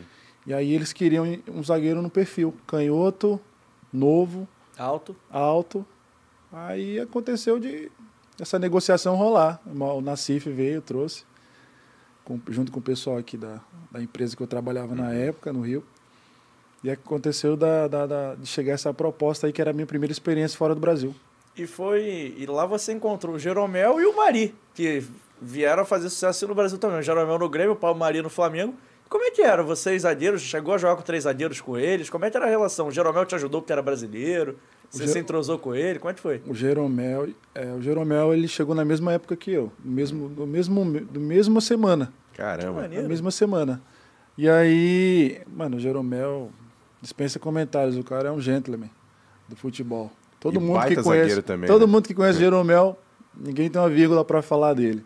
É um cara que nossa adaptação lá na Espanha foi muito rápida, porque ainda tinha o João Vitor, brasileiro lá, que já tinha uns quatro anos no Mallorca, e ainda tinha o, o Nunes, um português, que era o capitão do time, que tinha sete anos no, no Mallorca. Caramba. E, então, assim, foi- é, a adaptação foi muito rápida e, e eu tinha pouco tempo para me adaptar para jogar. Eu, eu, tipo, tinha 15 dias para me adaptar. Tipo, se vira aí, pô. É, sabe quando você, às vezes, chega. Eu fui com um contrato de empréstimo de um ano só. E aí, o zagueiro. O zagueiro, como o zagueiro saiu, eu tinha que, que su- suprir essa, essa ausência dele. E, e eles não botaram o Jeromel. Eles bot, me colocaram. E, pô, eu, Você é o canhoto. 22 anos. Eu e o Nunes, o capitão português lá. 22 anos, imagina você na Liga, com 22 anos, sem ter nem tempo de adaptação. Porque, querendo ou não, o cara. Quem você marcou lá na La Liga? Chegou a marcar Na o Messi, na Cristiano Ronaldo? Na minha estreia, eu marquei o. O, o mexicano, cara, o Vela. Aham. O Carlos Jogava Vela. no- o Carlos no Vela. Real? Jogava no Real Sociedad. Aham. Acho que ele jogava na Real Sociedad. Peguei o Chave Prieto também, o meio campo que é top da Real Sociedad. E, e, assim, eu fiz uma estreia fantástica. É, estreiei muito bem. E a minha sequ... a meus cinco primeiros jogos foi, foi maravilhoso. Só que aí eu tive uma queda. porque era normal. 22 anos, chegando na Liga. Eu não tive tempo para me adaptar. E Eu É. tava com minha família chegando em outro país. Era só eu, minha esposa e a minha filha. E aí, querendo ou não, você não tem tempo para se adaptar. E é, o é o que. E hoje em dia tá mais diferente isso, sabe? Os caras procuram mais dar um tempo pro jogador se adaptar fora Uhum. do país e tal. Levar um, mês, dois meses para para entrar no ritmo. E eu não tive muito esse tempo. Mas assim, a experiência que foi muito boa, cara. Eu, eu pude jogar com o Giovanni dos Santos, o mexicano, com o Tommy Remédio, atacante de, do Isra- de Israel, o Dudu Awate, goleiro, goleiro da seleção de Israel. E na época tinha o Antônio Lopes, que era uma lenda do Atlético de Madrid. Uhum. Então, assim, pra mim, pô, foi uma experiência fantástica poder poder estar jogando com esses caras e, e, assim, jogar contra Real Madrid, O Barcelona. Nenê chegou jogar no Mallorca, não foi? Cara, eu acho que o Nenê jogou no Celta de Vigo. É, eu acho, eu, Ele jogou na Espanha, É. algum time, eu não tô lembrado. ele chegou a passar no Mallorca. E o que tem de maneiro pra fazer em Maiorca? Agora é o Anderson Viagens. Turista. O que, tem, ma- que tem de maneiro fazer em Maiorca? Cara, em Maiorca, é, eu deixava minha filha, eu e minha esposa, minha esposa, na época eu não tinha carteira de motorista. E a Aline sempre foi minha motorista na época. e aí, Hoje tu já dirige, né? Pô, claro, né? Não sei, vai que, É, né? claro. Tá um doido, trauma lá na tá Bahia, ela doido. bateu no... Não, não, não. E aí, é, ela deixava nossa filha na escola e me levava pro treino. Aham. Aí eu treinava, ela ia me buscar. Aí a gente tinha tarde livre, né? Porque lá é, a gente só treina pela manhã na Espanha. A gente tinha tarde livre pra andar na ilha. Maiorca é uma ilha. A gente ia pro passeio marítimo, conhecia o castelo que tem lá, muito bonito em Maiorca. Tem, a- tem algumas praias também que, que a gente ia às vezes. Mas assim, Maiorca é, é um paraíso, pô. É lindo demais. E que- Maravilhoso. E por que você acabou não ficando? Acabou o empréstimo? Porque- Eles não? Você queria voltar ao Brasil, tava com saudade? O que Não. aconteceu? Não, a minha mentalidade era continuar na Europa. De voltar de, de jeito nenhum pro Brasil. Eu tinha acabado de sair, pô. Pô, Só que o problema foi ter ido com um ano de empréstimo. Entendeu? Porque aí o clube acabou caindo. Por um ponto, o clube acabou caindo. E aí, quando o clube cai lá, você diminui a, a renda. a renda. Sei lá, o clube perde milhões de euros. E aí, o, presidente ele queria, queria que eu continuasse na Série B. Porque ele, ele conversou comigo que eu tinha muito potencial para jogar na Europa Uhum. e que eu ia crescer muito ainda na Europa. Aí, por questões de, de negociação, acabou que eu não fiquei. Mas aí tive uma- eu tive até uma proposta na época do Alavés, que estava chegando na segunda divisão, e o cara me ligou, o diretor do Alavés, e falou: pô, eu acredito muito que você possa crescer na Europa e tal. É, tem esse projeto aqui do Alavés para você. Mas aí acabou que, que eu era novo, né? 22 anos, e, e eu tinha um empresário aqui na época e tal, e acabou a negociação não, não rolar e tal. Aham. Mas, enfim, foi uma passagem que, que a minha primeira experiência na Europa, queria ter continuado, não queria ter voltado para o Brasil não, porque eu acredito que eu poderia crescer muito, sabe, é, jogando na Europa. Teria sido uma experiência Queria ter, diferente. queria ter tido mais, é, mais, algum, mais oportunidade de, de jogar mais, mais tempo lá. Mas você jogou na Espanha, jogou em Portugal Joguei também. em Portugal, mas já joguei em Portugal já com 27, 28 anos, Aham. já foi uma passagem já... E como é que foi? Jogar no Chaves? Cara, pô, tá doido. Viver lá no norte do país, no Chaves, uma cidadezinha bacana demais. Foi uma experiência boa também. Família gostou pra caramba. Foi curta, mas foi muito boa. Onde eu conheci até o Luiz Castro, que tá no Botafogo, treinador. Ah, bacana. Ele foi seu treinador lá? Foi meu treinador lá. Ele, o auxiliar, o Vitor. E ele é bom E- treinador mesmo? Pelo menos Muito os bom. resultados aqui no Botafogo estão Muito mostrando. bom. É porque, assim, a gente vive de resultado, né? Mas o, tra o trabalho dele é um trabalho que precisa de tempo, como o de todos. Só que no Brasil você tem que ter resultado para para ter esse tempo de trabalho. Mas ele é um perfil mais de, de conversar, de, de ser tático? Ele é um cara muito sério, é, trabalha, cobra bastante os jogadores, o treinamento muito intenso, sabe muito de futebol, dispensa comentários que sabe muito. E se der tempo para ele trabalhar, ele vai, vai fazer um grande trabalho no Botafogo. E assim, aprendi muito, aprendi muito com ele. Tanto que na hora de, de pedir para sair do Chaves, ele apertou a minha mão e falou que onde eu, onde eu fosse, poderia mandar ligar, ligar alguém para ele tirar boas referências que ele ia passar assim de mim. E por que você pediu pra voltar ao Brasil? Porque eu não, não, não tava jogando como eu queria. Porque Eu cheguei lá com a perspectiva, sabe? Jogar uma temporada e tal. Uhum. Mas aí acabou das coisas não acontecendo. Aí eu fiquei seis meses, eu joguei acho que três jogos no Chaves. E, e aí eu falei, poxa, eu não posso ficar aqui. É, eu tenho mais seis meses de contrato, eu não posso ficar aqui sem jogar, senão vou, ninguém vai me ver e tal. Depois vai ser difícil para me empregar. E eu sempre fui um cara que busca oportunidade. E aí, na época, como ia começar a temporada no Brasil, o CRB me procurou, em 2018. O CRB me procurou e me ofereceu um contrato de um ano para jogar a Série B, para jogar a temporada inteira no, uhum. no clube. Aí eu falei, eu vou, eu vou porque não estou jogando aqui, o treinador me pediu, na época era o treinador era Mazola, e eu falei, eu vou, eu vou, vou voltar para o Brasil, vou, vou jogar porque eu preciso jogar, o jogador precisa estar jogando para estar tá aparecendo. E Maceió é Maceió, né? Maceió é Maceió, Maceió, Nossa senhora. cidade maravilhosa, minha esposa ama aquele lugar. Pô, quem não, né? Porque é. Maceió é espetacular, cara. E eu, cara, assim, eu, a torcida do CRB me abraçou lá, que eu fiz uma temporada muito boa no CRB, 2018. É mesmo? E a torcida lá tem um carinho enorme por mim. Então, assim, o ano de 2018 foi, o, foi um ano que eu joguei, acho que, 53 jogos pelo CRB, numa temporada. Hum. Então, para mim foi, foi marcante aquele ano lá. Na minha Esse ano você já tem quantos jogos pelo Tenho 26. Ó. O clube tem 27, eu acho que eu tenho 26. Não é isso? Ficou pouquíssimo de fora. Um. Aí, tá vendo? Fiquei o jogo contra o Resende. É, tudo... Foi poupado lá. Só um detalhe, o, o, o Nenê jogou no Mallorca, jogou em 2004 e 2005. Ele sai do Santos e vai direto pro Mallorca. Primeiro time dele na Europa. Hum, ah, igual você. Vou, é, vou perguntar então.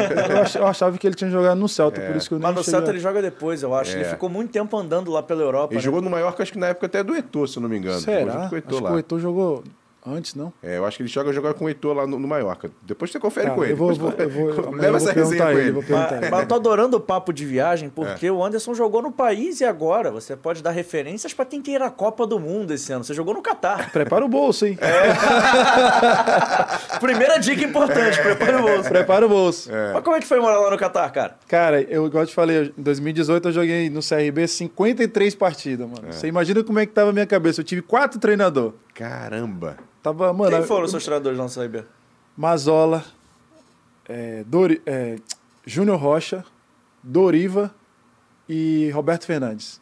Quatro, quatro. treinador, quatro é. trabalhos diferentes. Mas todos gostaram de você, que você jogou todos, pra caramba, pô. Todos, todos, é. todos. A minha regularidade no ano de 2012 no CRB foi top. E aí, Imagina para mim, cara, terminar a temporada com quatro treinador, quatro trabalhos diferentes, me brigando para não cair. Imagina a pressão que tava. Imagina. Sorte que eu tava morando em Maceió, que pelo menos a Aline tinha praia para ir. É. Para ela aliviar. Pra aliviar. Pra aliviar. E aí aconteceu de, de receber essa proposta do Catar para mim. Caramba. E as coisas acontecem na minha vida, tudo permissão de, de Deus. Meu empresário tava no Catar, o Maurício. Tava no Catar. Maurício gosta do Catar, hein? Cara, ele tava no Catar e nos últimos dias que ele tava lá, ele tava assistindo o jogo do time que, que eu fui, um salau.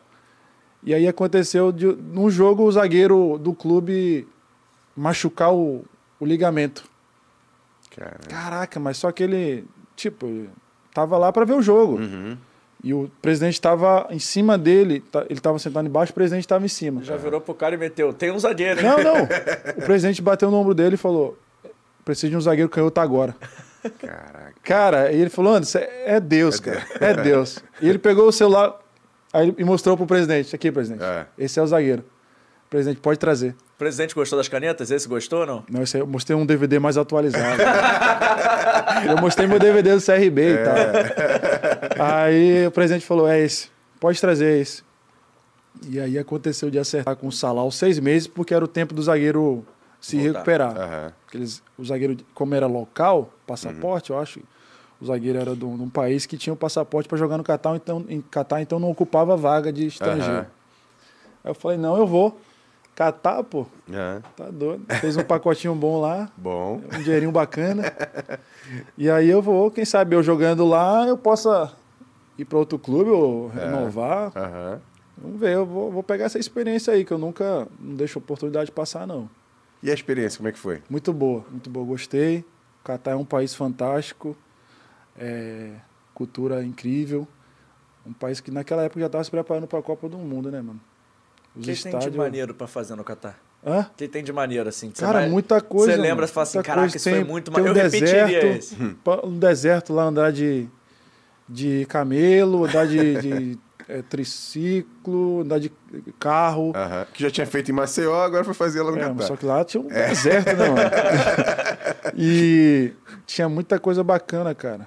É, tinha um museu lá muito bacana. o- E sua esposa, como é que foi? Porque tem essas questões lá que É, questão de família. Não, não, até que, Até que que é tranquilo. O É Catar é, Catar é mais tranquilo, Ah, mais é? liberado, mais Ah. liberado, as coisas mais liberal. E peguei a época do Ramadã lá também, que já era mais. que não podia ficar muito tempo na, na rua, não podia comer, só depois da, da- da- das seis, acho, Uhum. sete horas da noite.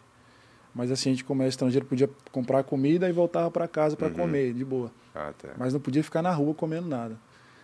E sim, foi uma experiência que bacana demais, cara, bacana demais. Os caras são muito, os catares são muito legais, muito parceiros. E foram só os seis meses mesmo? Foi, foi seis meses, porque aí acabei que eu não, não, não renovei, mas queria muito, queria muito ficar lá. Hum. É, o pessoal acabou gostando de mim, mas na época negociação.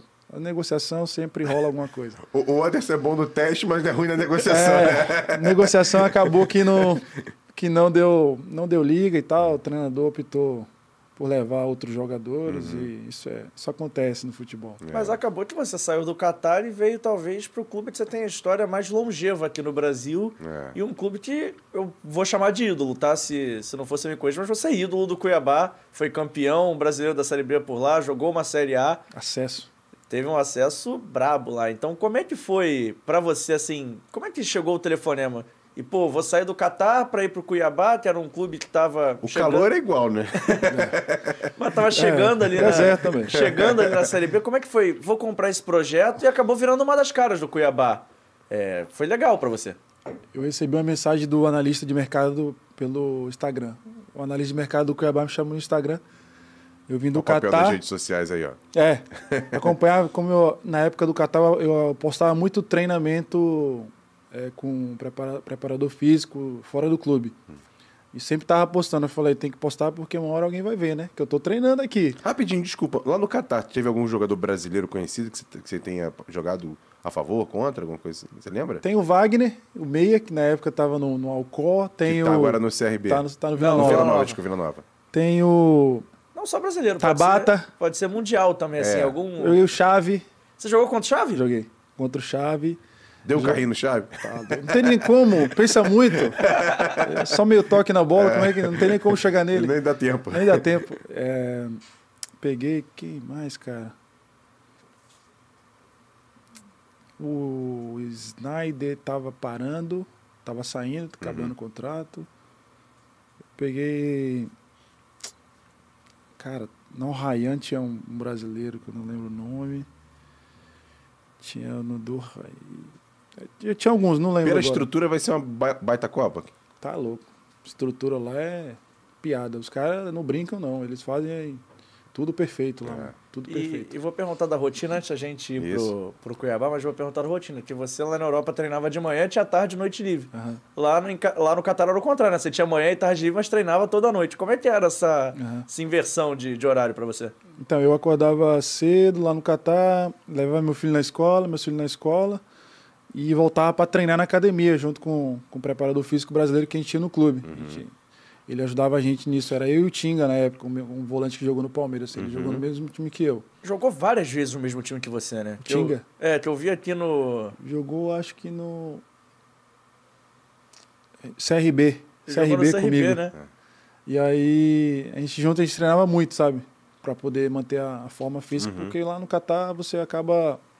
Os, os, os locais não acabam tendo essa mesma intensidade que, que os estrangeiros. Uhum. E aí, como o treino era só de noite, você tinha o dia inteiro para fazer tudo. Para chegar lá no, no- no clube de boa, tranquilo. Aí, é, durante o dia a gente aproveitava. Tomar um café, ir no shopping, fazer alguma coisa, buscar o filho na escola, levava. E, e mantinha, mantinha essa rotina aí. Conhecer os lugares. Como o Catar é pequeno, né? Dava para conhecer tudo. Qualidade de vida, então era legal, né? Que é, Olha, quando e- você levar e buscar o filho na E escola. eu, eu, quando acabou no CRB, eu falei, oh meu Deus, me leva pra algum lugar que eu possa dar uma descansada. Ele mandou pro E Catar. foi. Pô, tá doido. Qualidade de vida top, mano. É. Top.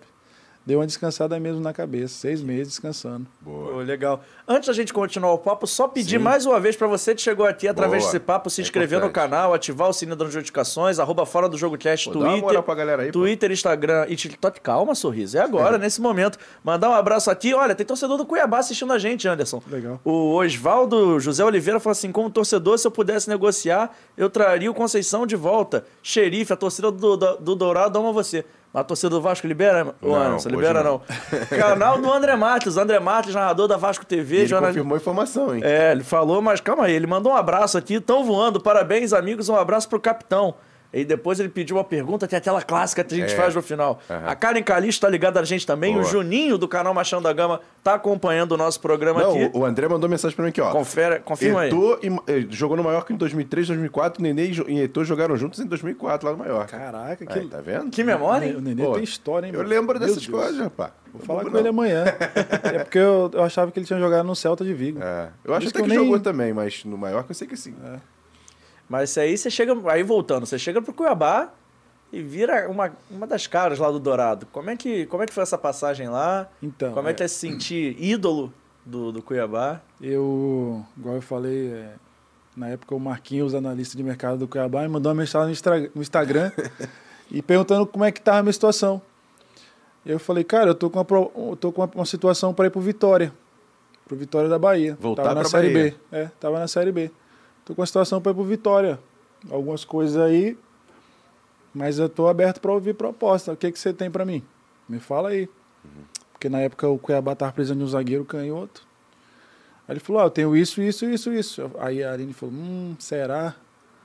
Porque a minha decisão sempre é tomada em conjunto com a minha esposa. Claro. Pra, ser, pra nossa família sempre Lá tá- a última palavra é tua também? É, Ou sim, senhora. sim, senhor. aí eu, eu acabei decidindo, nós acabamos decidindo de, de aceitar esse desafio do Cuiabá, que era o primeiro ano do clube na Série B. Eu falei, meu Deus, é um desafio já Responsabilidade. responsabilidade, porque você pegar o Cuiabá, um clube tão novo, na Série B, é uma responsabilidade grande. E o time não vinha passando um bom momento na Série B. E aí teve aquela parada da Copa América, que eu acertei com o Cuiabá e teve uma parada para treinar. Os times da Série B na época acabou tendo um mês aí para treinar. E acabou de, de- das coisas acontecerem da, da melhor forma possível no Cuiabá. Na minha estreia contra o Vitória, fiz o gol, fiz o gol, 1 a 0 lá no Barradão. O time precisava vencer, o treinador estava pressionado, Itamar Schuller. O time vinha de uma sec- já estava em 12 ou 14 na tabela, então precisava vencer para sair dali de baixo. Aham. E aconteceu de eu fazer o gol da vitória. Aí eu falei, uff, deu uma aliviada. Aí jogo em casa, segundo jogo contra o esporte. É. Esporte estava no G4. Só pedreiro, hein? Só. É, uma e aí, pô, tom- tomamos um gol e aos 53 do segundo tempo, quem faz o gol de empate? Eu. E aí, Anderson Conceição. empatei, cara, o jogo. de cabeça. E, e assim, pô, tá doido. A Arena Pantanal, na época, um público bacana. E, pô, os caras começaram a me abraçar. Abraçaram. E assim, eu joguei 100 jogos lá da mesma maneira, cara. Pô. Joguei 100 jogos, conquistei título da Copa Verde, conquistei é, acesso, conquistei campeonato Mato Grossense, fiz 100 jogos pelo clube, é, consegui uma boa identificação com todos, porque eu sempre respeitei muito, sabe, as pessoas que trabalham no, no Cuiabá e a torcida também. Então, assim, esse, essa admiração, esse respeito foi pelo que eu fiz lá pelo clube, que foi muito legal mesmo. É, foi uma passagem muito boa nesses quase três anos lá no clube. Eu pude ajudar o clube é, em muitos, muitas coisas. E a estrutura que eles têm lá é para se manter algum tempo na Série A, Anderson? Com certeza, o pensamento deles é, é manter o clube na Série A, é crescer mesmo, porque eles têm uma estrutura muito boa. Tem pessoas que trabalham lá também que é- são, são muito competentes. E, e assim, eles estão crescendo muito, cara. É, o clube muito, tem muita ambição, sabe? E é o primeiro novo. contato que você teve com um clube empresa, né? Que daqui a pouco tem essa questão da Aham. SAF no Vasco aqui, mas é, foi um primeiro contato. Como é que é isso, assim? Ah, existe a É cobrança, né? Existe a cobrança. Você tem que estar tá dentro do, do, do- do planejamento da empresa, né, mano? Você tem que dar, dar resultado. Você é cobrado, você recebe, você trabalha para dar resultado. E é isso que, ele- que eles têm, têm feito lá no Cuiabá, né, mano? Existe uma cobrança um pouco maior e tal, porque, pô, vivem de resultado. A empresa vive de resultado. Se der resultado, alguma coisa está errada. e do Cuiabá você vem pro Vasco, que é aí que eu acho a nossa audiência, que está aqui em peso acompanhando. É, Vou dar um abraço pra tá, rapaziada. Estamos esperando chegar. É, mas assim, você chega pro Vasco esse ano, pega um Vasco que tá com uma torcida chateada, é lógico, pelo que aconteceu no ano passado. Uhum. Mas você já, já chega, você e o time todo chegam com o discurso de, até ouvi o antigo treinador Zé Ricardo falando sobre isso, de não poder colocar isso na mochila, né? O que é. ficou para trás ficou. E vocês têm uma missão muito difícil, que o ano não acabou ainda, a missão está sendo concluída aos poucos, uhum. mas você chega com essa missão, tem que levar o Vasco de volta à Série A para a alegria da Dona Nelly. Dona Nelly. Dona Nelly, perdão, achei que era Nelly, desculpa. É, de boa. É, a montagem desse grupo foi foi feita pelo Zé, pelo Brasil, pelo presidente, e foi, foi montada, foi, trouxe jogadores que, que realmente era o perfil que o clube precisava para esse ano de 2022. Uhum.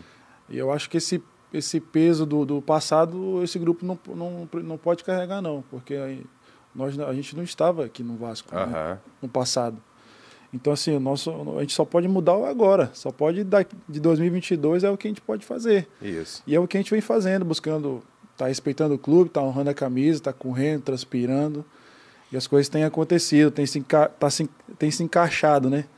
Que agora nosso clube entendeu, é, os jogadores abraçaram a ideia, a comissão técnica, todo mundo que está tá engajado ali no Vasco de 2022, uhum. que o mais, o mais importante é o Vasco.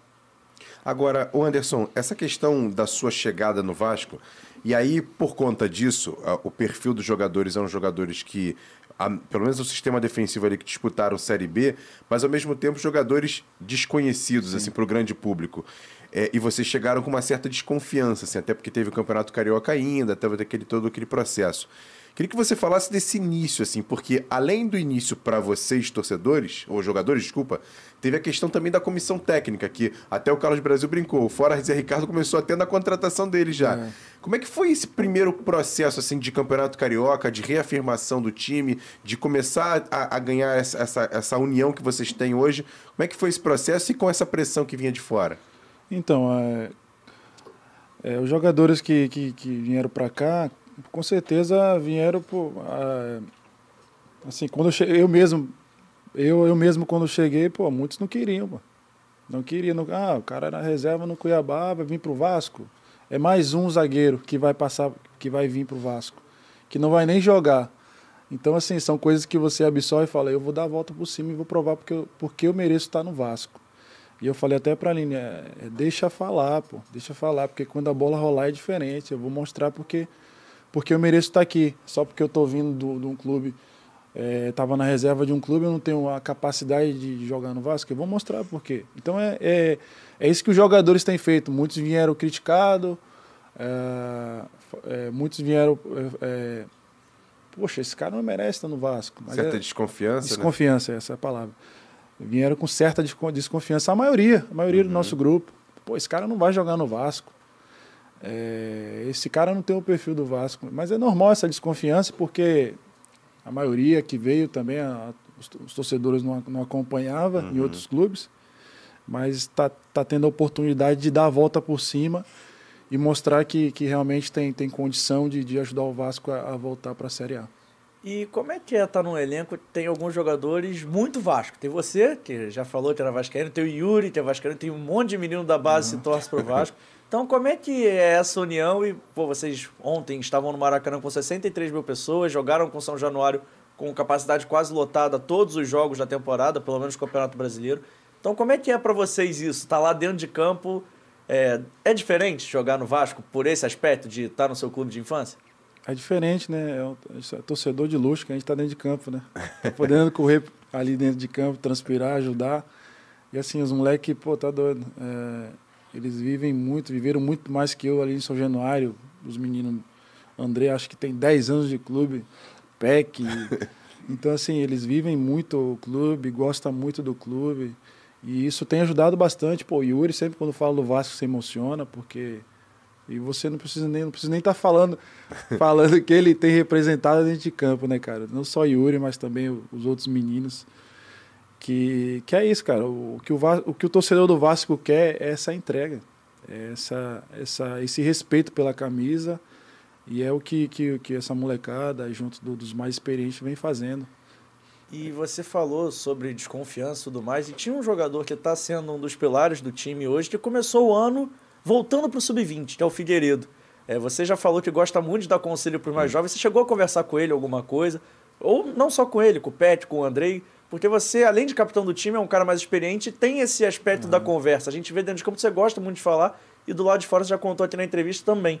Então você conversou alguma coisa com ele quando ele chegou no profissional, estava ali fazendo os primeiros. Voltou ao profissional, estava ali fazendo os primeiros jogos, chegou a bater um papo especial com ele? Com certeza, a gente tem, é, tem procurado conversar, não só eu também, o Edmar também conversa muito com os meninos, o Nenê ajuda bastante, porque nós sabemos que futebol é muito momento, né, cara? Se você achar que você já está já tá confortável ali porque fez uma partida boa, porque fez um gol e tá todo mundo falando bem de você, e se você acomodar com isso, no próximo jogo vem a queda. Você vai mal, e aí vão começar a falar mal de você de novo, e aí você vai achar que você não presta, entendeu? Uhum. E é o que a gente tem procurado conversar com, com eles. Eu falei até pro Figueiredo, para ele, jogo lá contra o Náutico, ele fez uma, um super jogo, uma super partida, dois golaços, assistência, para ele manter os pés no, no chão, não, não, não deixar subir a cabeça não, para ele continuar trabalhando, porque ele precisa sempre estar tá mostrando, né?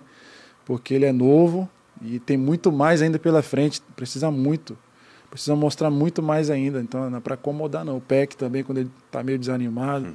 procuro falar com ele para ele não desanimar, para ele continuar, porque ele tá, quer sempre estar tá jogando bem, quer sempre estar tá fazendo um gol, mas o que, o que ele tem feito nos jogos para ajudar a nossa equipe é um absurdo. Uhum. E o Figueiredo é a mesma coisa. Assim, eu falo para ele, as coisas vão acontecer naturalmente. Juninho, Verdade. que é um jogador fantástico. Tá melhorando muito a cabeça dele também. É um menino que vai crescer muito. Que tem uma história de vida bacana uma também. Uma história de vida assim, bacana, um menino muito coração. Uhum. E tem o Andrei também, que é um craque de bola, um menino super talentoso que, que, que vai, com certeza vai ser um dos melhores aí na, na função dele. Agora, o, nas, na, na, em relação a jovens, eu vou falar da sua posição, por exemplo. O, tem o Ulisses, que está uhum. voltando de contusão. Tem o Zé Vitor, que está ali agora com vocês. O Eric Pimentel também, que treina Sim. com vocês. Além disso tudo, tem o Miranda, que você acabou nem ainda atuando com ele, nem convivendo ainda por essa questão dele uhum. é, fora de campo. É, como é que você está vendo os zagueiros de base do Vasco? Porque assim, o Vasco tem hoje um cara que é um expoente que saiu da base do Vasco, que é o Luan, que está no Palmeiras, bicampeão da Libertadores. Mas o Vasco passa um hiato aí de, de, de revelar um grande zagueiro, vamos dizer assim além dessa questão do Luan. Teve o Ricardo Graça e tal, mas desses que estão hoje trabalhando com vocês, é Vitor, o Eric Pimentel, o próprio Ulisses. Como é que você está vendo essa base do Vasco em relação a zagueiros, Anderson? Sempre, o Vasco sempre teve essa, essa posição revelando grandes jogadores, né? Uhum. Zagueiros.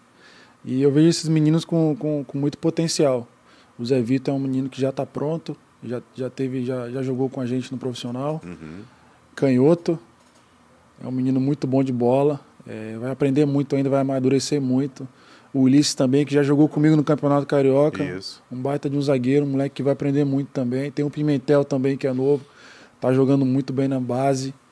E assim, é, é um processo, né, cara? Você não pode, não pode atropelar, não. Eles têm que trabalhar para na hora que chegar a oportunidade dar conta do recado. Porque a gente sabe que quando chega no profissional, o sarrafo é, é diferente. É diferente da base. Então, eles têm que ter a cabeça no lugar, a mentalidade de de querer vencer, vencer no profissional, não acomodar e sim estar tá, tá trabalhando para aprimorar, para evoluir, para quando chegar a oportunidade abraçar. Bacana. E falando agora um pouquinho mais de futuro também, ano que vem, Vasco na Série A, conquistando acesso esse ano, o Anderson pensa em ficar mais um bom tempo no Vasco? É um plano de carreira do Anderson? Ficar os pés aqui no Rio, Eu... ficar no time de coração? Amanhã Deus pertence, né? é, tem que trabalhar pelo, pelo, pelo acesso. Pelo acesso primeiro. É, eu tenho um contrato até o final do ano, tem alguma cláusula no meu contrato e tal, mas é, eu vou trabalhar muito nesse ano para buscar esse acesso, porque o que vai me permitir uma futura renovação é, é esse acesso, porque aí é, a, a, diretoria acaba chamando para conversar. Mas assim, eu sou muito feliz aqui, não preciso nem estar tá falando isso, uhum. porque eu sou estou realizando um sonho mesmo de estar tá jogando no Vasco, vestindo essa camisa. É, sou um dos que mais jogou na temporada. E assim, vou continuar trabalhando. com a mesma, com a mesma entrega, com a mesma responsabilidade e com a missão que, que eu cheguei aqui e falei. Que eu não vim para o Rio de Janeiro para passear só, não. Vim com a missão e eu vou, eu vou buscar muito junto dos meus companheiros para conquistá-la. E depois, no final, a gente vai ver. Vai ver isso aí. Vai ver direitinho. Você pensa em vir aí do, do Vasco, Anderson? Uma parada que passa na sua cabeça, assim? Você virar, tipo, a cara desse acesso? Não, que, não a cara, porque todo mundo é importante, uhum. mas você virar um dos símbolos Hoje é, você é uma referência. Hoje você é uma, uma é. referência. Eu canso de fazer jogo do estágio, é. você corta uma bola, todo mundo já grita o Conceição junto. é, pô, você passa uma segurança muito grande. Você também é o capitão. O capitão sempre aparece muito. Adora ganhar o Paro Ímpar, inclusive. É. Você ganha um monte. Ganha um monte.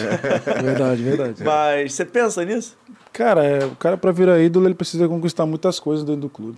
É, e minha, minha, minha prioridade mesmo, né?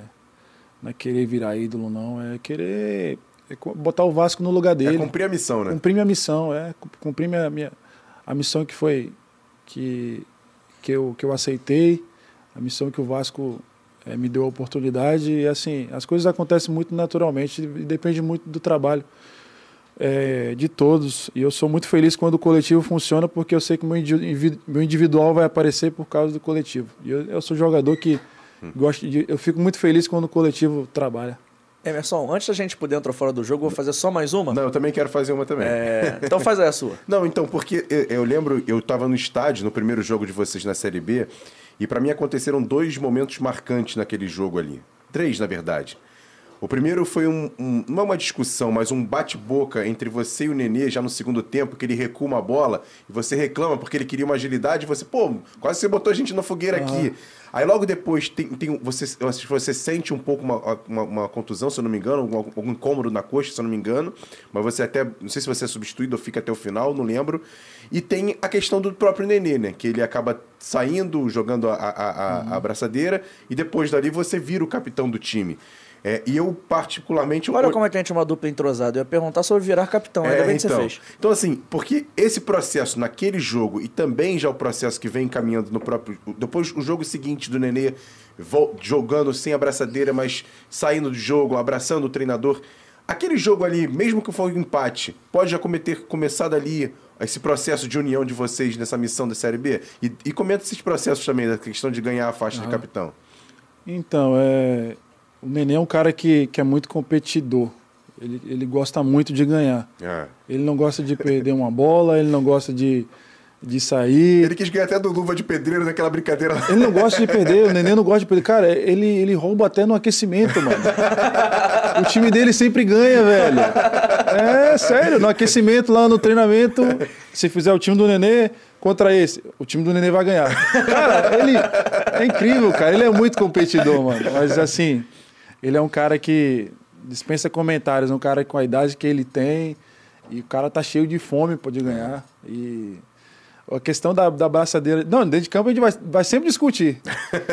Porque às vezes eu não vou concordar com, com a coisa que ele fez, nem uhum. ele vai concordar comigo. Então, uhum. mas na hora ali a gente vai brigar, mas depois a gente vai estar claro. tá se abraçando. Uhum. Até porque, porque, pô, são a gente, dois caras experientes não pode ficar com vaidade. Verdade. E porque você vê o jogo de frente, ele normalmente vê o jogo de... ao contrário, é, ele tá pô, de costas. Então é. você tá vendo coisas que ele não vê e vice-versa. Sim, sim, sim. Uhum. E aí essa, essa vaidade aí não, não, não vai ter, não. não. Comigo, com o Nenê, com, com os jogadores ali, não vai ter, não. Questão de cobrança não vai ter, não vai ter problema nenhum. A questão da faixa foi porque, cara, acabou tendo. É ficando feio, né? Porque o Nenê saiu, ele jogou a faixa no capitão no chão. Querendo ou não, acho que o Zé. O Zé e ele também queria ganhar muito aquele jogo. Queria, queria é. jogar e tal. Mas aí acabou de acontecendo e o treinador achou que ele tinha que tomar essa atitude, uhum. entendeu? E aí coube a mim que na época eu era o segundo, o segundo capitão do time. Uhum. Mas assim, não mudou nada. Ele continua o mesmo líder. Ele é um líder que está só sem a faixa. Mas ele é o nosso capitão, ele é a nossa referência, é um cara que tem muita voz no grupo, que é, é o cara que todo mundo escuta. E, e assim, se tiver que voltar a faixa de capitão para ele, vai voltar do mesmo jeito, com a maior naturalidade possível, porque, pô, Nenê é um da nossa referência também. E se você parar para analisar, se tivesse mais faixa, teria vários líderes Sim, ali, né? pô. Tiago, é, você, Quinteira, os laterais, é. É, pô, eu falo, ali é só uma, é uma abraçadeira e tal, é. tem um significado, mas, mano, capitão é todo mundo. É do André, que é o mais novo, até o Nenê, que é o mais velho. Verdade. Todo mundo tem a sua, a sua liderança dentro de campo. E você estava falando de aceitar a missão, eu ia perguntar como é que foi isso, assim, de, de falar assim, Anderson, você é o novo capitão, você chegou e falou, deixa comigo, não, peraí. Porque você parece ser um cara que, que não, não, não desiste de desafio nenhum, assim, apareceu uhum. na sua frente você encara. Encara, eu, não sou, eu sou um cara que, não sei se vai dar certo, mas eu vou encarar ele. e, e, eu procuro estar tá, tá disponível, né? Tá, tá disponível para estar tá ajudando. E assim, a gente já, já tinha o Nenê era o capitão, eu era o segundo, Quinteiro o terceiro, e já tinha meio que uhum. no ano já definido essas coisas de capitão. Mas assim, foi muito natural, cara. Aconteceu lá esse problema e tal, mas a gente se resolveu entre nós num estresse zero. O Anderson, Boa. quem te dá abraço, quem, te, quem na verdade, quem praticamente te chama pro Vasco é o Zé Ricardo, quem te dá a abraçadeira é o Zé Ricardo. Queria que você falasse sobre a saída do treinador, porque assim, eu vi esses dois jogos agora, Náutico e agora o jogo de, do Cruzeiro, e me pareceu aquela questão assim, não, é quase. Vamos vencer esses jogos também pelo Zé Ricardo. Uhum. Como é que foi essa questão da saída do treinador? Como é que chegou para vocês isso? Como é que ficou o clima de vocês? E, e, me pareceu que até vocês se fortaleceram ainda mais. Não por ele, mas pelo contrário, assim, vamos dar essa, essa resposta. Queria que você falasse sobre isso. Ah, o Zé é o cara que, que teve muito mérito nessa montagem do nosso grupo, né, cara? É, tá, tá com a gente aí desde esteve com a gente aí desde o início do ano, nessa montagem, na preparação. E a gente sabia que tinha que pagar o preço, né? Porque ia vir muita cobrança e muitas vezes ele, ele blindava o grupo. Sofria pressão, sofria pressão de tudo quanto é lado, mas é um cara que nunca desistiu, nunca botou o grupo na frente, sempre protegeu. Uhum. E, e, e assim, é um cara que, cara, a gente recebeu a notícia pegou todo mundo de surpresa, né? Essa eu não esperava. É. Mas assim, é, futebol é, é feito de, de oportunidades, cara. Ele não foi o primeiro nem vai ser o último que vai acontecer isso. Eu passei por uma situação parecida com essa no Cuiabá, uhum. no ano que eu subi para a Série A. Eu tava com. Meu time estava no G4 e o Chamusca foi é, receber uma proposta do Fortaleza. Meu time estava dentro do G4. Pegou todo mundo de surpresa, mas e aí? O cara não desestabilizou? Não o, é, ele recebeu uma proposta vantajosa para ele, que ele achou no momento, no momento boa para ele. E acontece. E aí o que aconteceu? O grupo se fortaleceu, o, o próximo treinador que chegou, que é o Alan Al, que está no Novo Horizontino, uhum. continuou na mesma linha que o Chamusca vinha, um cara que não tinha. O grupo estava muito focado na época também. É o que está tá acontecendo no A montagem já estava feita. Já estava né? feito. É. é. que nem o Emílio falou, a terra já está adubada, adubada. acho que ele, Foi, é. ele, vai pegar a terra adubada, um negócio assim. Então, assim, não tem muito o que mexer, cara. Ele só pegou as coisas e botou no trilho. Quando vai escapar, ele Dá volta. um bolinho ali um pouquinho, mas... Isso, é. isso, continuou. É mais ou menos o que está acontecendo aqui. Assim, o Zé... O Zé recebeu uma proposta boa hum. para ele, ele achou que boa é, que, poder, que tinha que aceitar e uhum. aconteceu dele sair. Mas assim, cara, é um cara que. É, é à toa que na despedida dele ele juntou o Vasco inteiro, o Vasco inteiro abraçou ele para tirar foto. Pô, que maneiro. Uma foto de despedida, pra você ver como é que o cara era. Cara do coração, nota mil, ele, o Fábio, o. Kleber. O Kleber. Uhum. Os caras são nota mil, cara. E assim, eles merecem. Estou muito feliz por eles, estou torcendo muito para que dê certo lá no Japão porque são, são, são os caras que são muito, muito parceiros. Boa. E já teve algum contato com o novo treinador? Você, por ser o capitão, já mandou alguma mensagem, pediu alguma referência? Como é que tá esse processo aí? Não, ainda não. Até só estou sabendo pela internet. O Vasco confirmou hoje, hoje quase na hora do almoço. É, né? mais ou menos. Só fiquei sabendo pela, pela internet mesmo. Mas é, é, igual eu falei, vai ser bem-vindo. Nosso grupo é um grupo que, que é muito humilde, trabalhador, ele não vai ter muito problema, não. Uhum. Vai pegar, igual o Emílio falou Já tá adubado. Já tá adubado. Mas, rapidinho, só uma dúvida antes do dentro fora, uma dúvida rápida.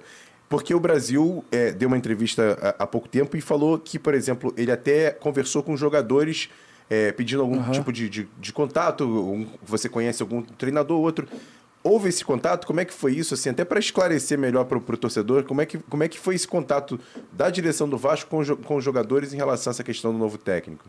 Não, o contato que houve foi que, que a gente queria ter um treinador que, que seguisse a mesma linha do, do Zé, uhum. o mesmo perfil parecido e tal.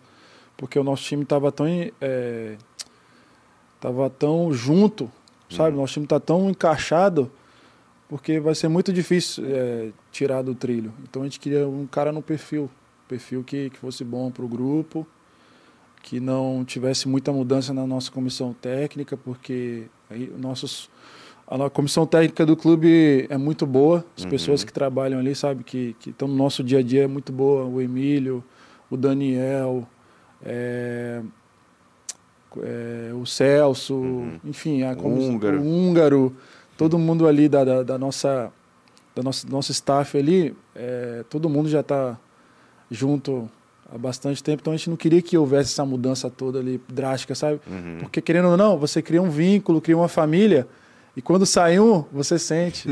sai dois, você sente, sabe? Isso é. A gente não queria que acontecesse isso. Então, assim, a gente passou só para o Brasil, para essa essa decisão nossa e mas quem toma a palavra final é a diretoria. Perfeito. Perfeito. E produção, podemos colocar na tela agora o dentro ou fora do jogo, por favor? Enquanto isso, pedindo para você que chegou encarecidamente, você que chegou nesse papo pelo Anderson Conceição, veio aqui para ver os crates do Vascão, vamos lá. Se inscreve aí no canal, ativa o sininho das notificações. Já teve muito papo legal, a gente já trouxe o Opa. Bebeto, o Zinho, o Rubens Lopes, presidente da federação. Gatito Fernandes. Gatito Fernandes, o Marlon Zadeiro jogou na Ucrânia. Eu quase falei todos os episódios. Não é. teve um episódio até agora, mais ou menos. Zé Comé. E a gente segue mantendo o padrão, mais um episódio brabo. E Anderson, agora a gente vai bravo, te colocar na dividida, bravo. tá? É. A regra é fácil, tem de escolher um e a primeira é fácil. Tá louco. Pablo Maria ou Pedro Jeromel, Anderson?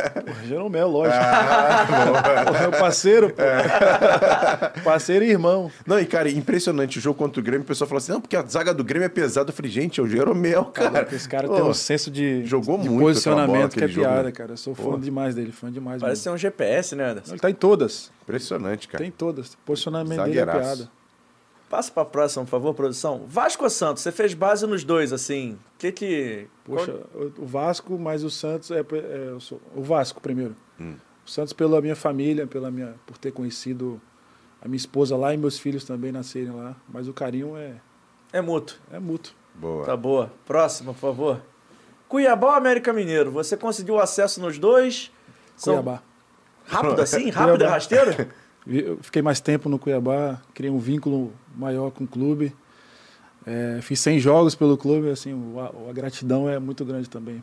Pelo América e mais pelo Cuiabá também. Foi o time que você mais jogou, né? Mais joguei. Ah, então vai bater daqui a pouco pelo Vasco. Com certeza. a próxima, por favor, Vitória. Escudeiro ou Giovanni Augusto? Eu vi lá Caraca, no Transfer Eu joguei com os dois, pô. Oi? Eu joguei com os dois. Eu vi que você jogou com os dois. tá. O Escudeiro é... Pô, tá doido. O Giovanni também. O Giovanni. Giovanni. Por quê?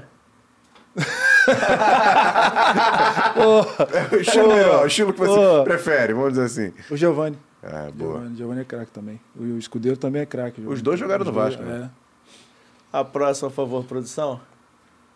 Louco Richardson. Eu vou falar porque eu coloquei essa comparação. Tudo bem que você pegou em um momento diferente, mas são dois jogadores de Copa do Mundo. Então, é. quando eu fui lá no seu currículo ver, eu falei, pô, já jogou com dois caras que jogaram Copa. o Richardson vai jogar. Mas e aí?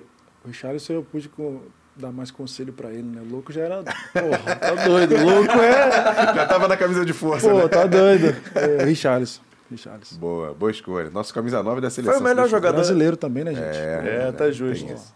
Vamos a... torcer para ele na Copa. É. A próxima, por favor, Vitor. Maior que o Rio de Janeiro. Que isso? Dois paraísos, pô. Eu vou ficar com o Rio. Boa. E hoje eu não posso nem colocar a culpa nele, porque quem faz é, normalmente essa é. brincadeira, é. ele hoje fui eu que fiz. Ele é. não teve tempo de fazer a pauta, eu falei assim, eu vou pegar para fazer. Até agora eu só botei difícil, é. desculpa. Não, e, e, e, o Rio, teus filhos, sua esposa já tá adaptado tá, já? Tá, tá. Meus filhos amam o Rio de Janeiro. Pô, que legal. Todo mundo adaptado. Que bacana. A próxima, por favor. Mauro Galvão e Ricardo Rocha. Que isso, pô, faz isso não, pô. Essa é dele, essa, essa é dele. Que saia justa, um pouquinho, um pouquinho de cada aí, pô.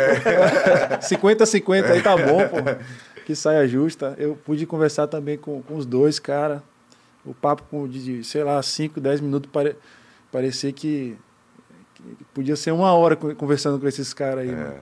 com esses dois, esses dois monstros aí de, de jogadores que foram, tá doido. E da história do Vasco também, né? E da história do Vasco. Olha, tá é, não é porque eu tô na sua frente, não, mas eu até comentei isso com o André, que é um narrador da Vasco TV, que eu, eu tava lá naquele dia que você foi encontrar o Mauro Galvão. Sim, sim. É. E eu vi a sua emoção, assim Parecia emoção Pô, de, é. de criança quando tá encontrando Criança o quando ídolo. encontrando o É. ídolo, é verdade, é verdade. É. Foi mesmo, cara. E é legal, assim, ver que você tem esse respeito, Tá porque, doido, assim, você tava ali preparado, imerso no jogo, mas você tirou cinco minutinhos ali pra, pra ir lá falar, pediu pra assessoria. Foi, O pessoal foi. liberou, foi, foi gente boa contigo, Foi. liberou.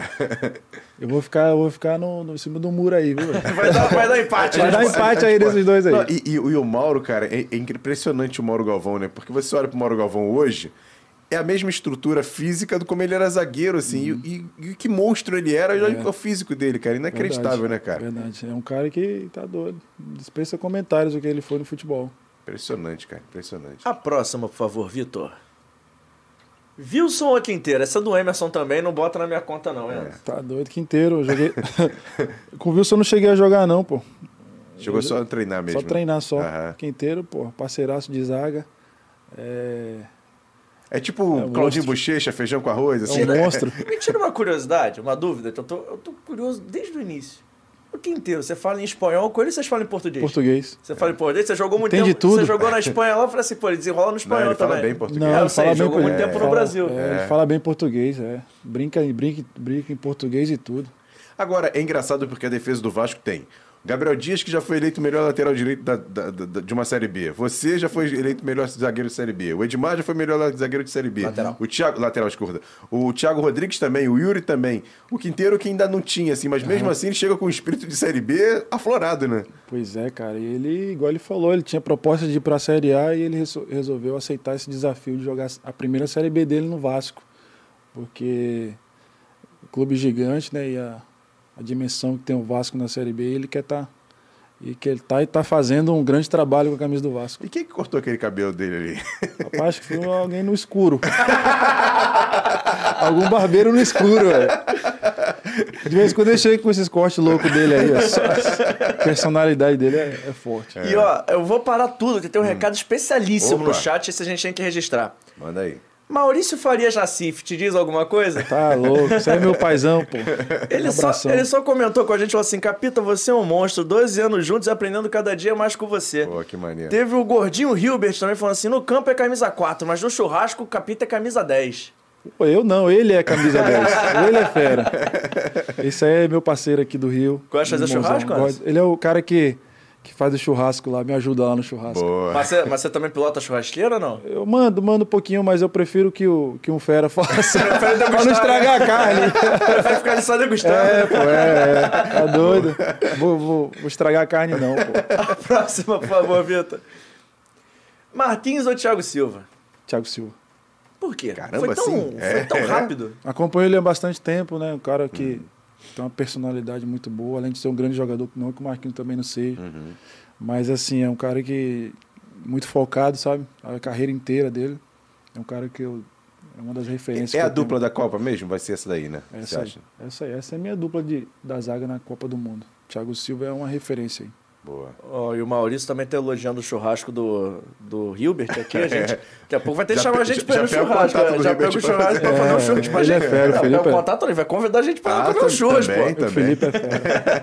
A próxima, por favor. Ganso ou Neymar, essa não podia faltar. Você, jogou com os dois na base. Não, não tô falando de, de hoje em dia, mas assim, na época, quando você treinava contra os dois. O Ganso é um gênio, mano. É o Ganso é um gênio, é um gênio, um cara que, meu Deus, ele fazia coisa com a bola que não é possível que ele vai fazer isso. que ele vai fazer esse gol.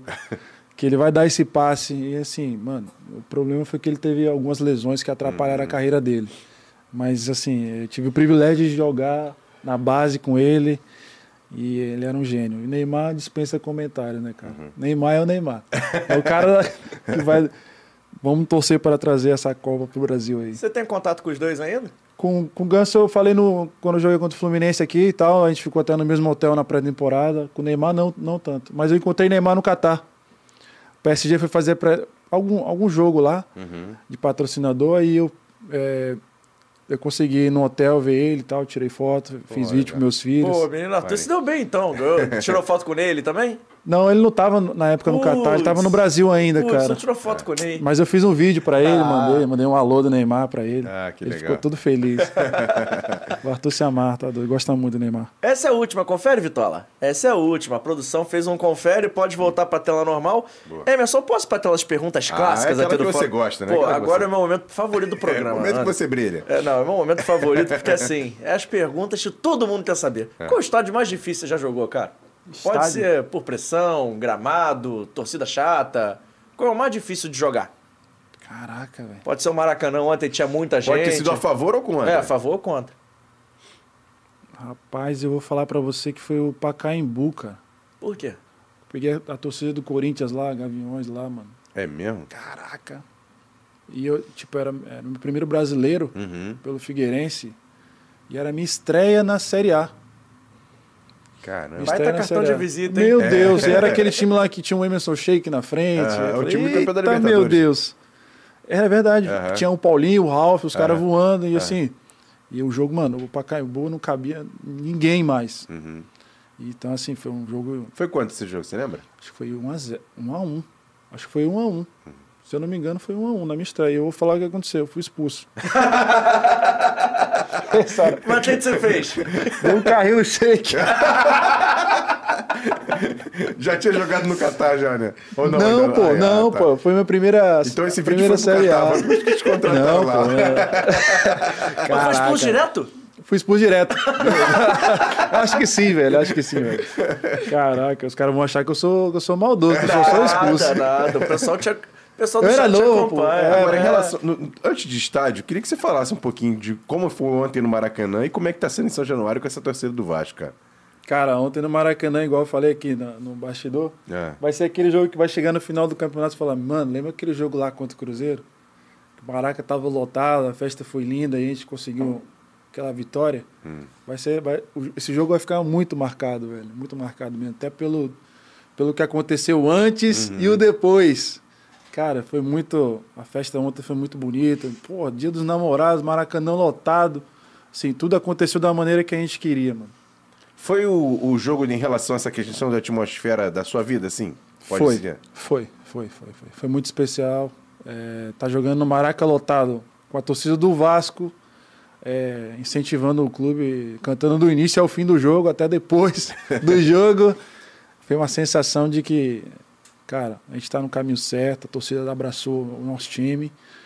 E essa atmosfera que, que, que aconteceu ontem foi, foi surreal. E, e São Januário, até o Thiago gosta de usar, né? O território hostil, né? Também é demais, né? o São Januário tem é, assim tem trazido muito sucesso para a gente nessa nessa nessa nosso início de temporada os adversários têm sentido bastante a pressão do torcedor lá e com certeza lá é a nossa casa nosso caldeirão e a festa lá é a torcida É território é hostil, né? território hostil lá fica difícil para os caras lá fica difícil Maneiro. Bacana demais. É, melhor jogador que você enfrentou, Anderson? Aquele que você lembra assim, que você ficou preparando, o que, que eu vou fazer dentro de Dois campo? dias sem dormir direito. É, Cristiano Ronaldo É mesmo. Peguei, joguei contra o Robozão. E o cara é uma, é uma máquina, né, cara? O cara é uma máquina. como é que foi Ele- marcar um homem? Pô, imagina, a minha primeira, passa... é, primeira vez na Europa, entrar do lado dos caras, assim, do Real Madrid. Eu falo, meu Deus, só vi os caras no videogame. Tô aqui entrando do lado do Sérgio Ramos. Na época o Real Madrid tinha um timaço. Benzema, Higuaín, Kaká. É... Um time humilde. É. Pô, Xavi Alonso. Caramba. Timaço, e eu pô, entrando do lado dos caras assim, eu, meu Deus, marcar o homem. E na época ele ficou bravo. Na época, porque o nosso treinador não, não pediu para não molhar o campo, pô. Porque pô, na Europa é só campo molhado. E o treinador pediu para não molhar o campo, porque aí consegue deixar o jogo dele mais travado. Ele É. ficou muito bravo. Ele falou até em português, velho. Pô, seu, seu treinador tá de, de brincadeira, pô. Não molhar o campo, tá de brincadeira, você vai mudar em quê? Ele foi em três gols. Mudou nada. Não mudou nada. Eu falei, é, eu também não sei porque ele fez isso. Tal. Prejudicou, É, prejudicou. pô. Fez três gols ainda, pô, ele ficou bravo, velho. E a torcida vaiando ele, xingando ele. Eu falei, não faz isso. Provoca. Não provoca. Provoca a besta enjaulada. Não provoca, mas assim, pô, foi um, foi um cara assim, tirando o Barcelona que eu peguei aquele. Joguei contra lá, que tinha um tic-tac ainda. Jogou contra o Messi? Joguei, pô, joguei. Joguei contra o Messi, tinha o Como é que era marcar o Tite? Xavi Alonso. Não tinha como marcar.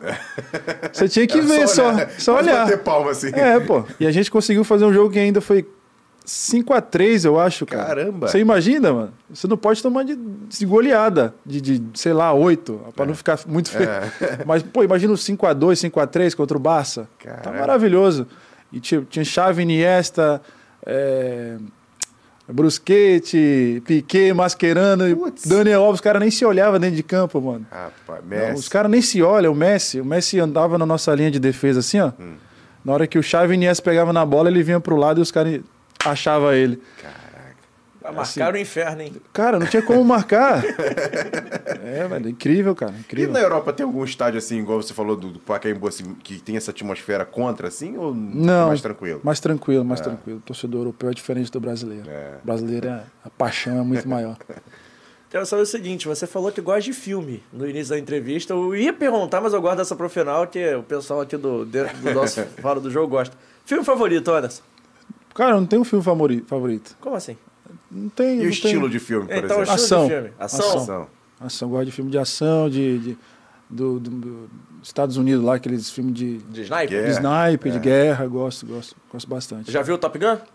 Não, ainda não vi não. Tá no cinema, né? Tá no cinema. Eu vi sexta-feira. Bom, hein? Ai, chama a Dona Línia. Será que ela vai gostar, cara?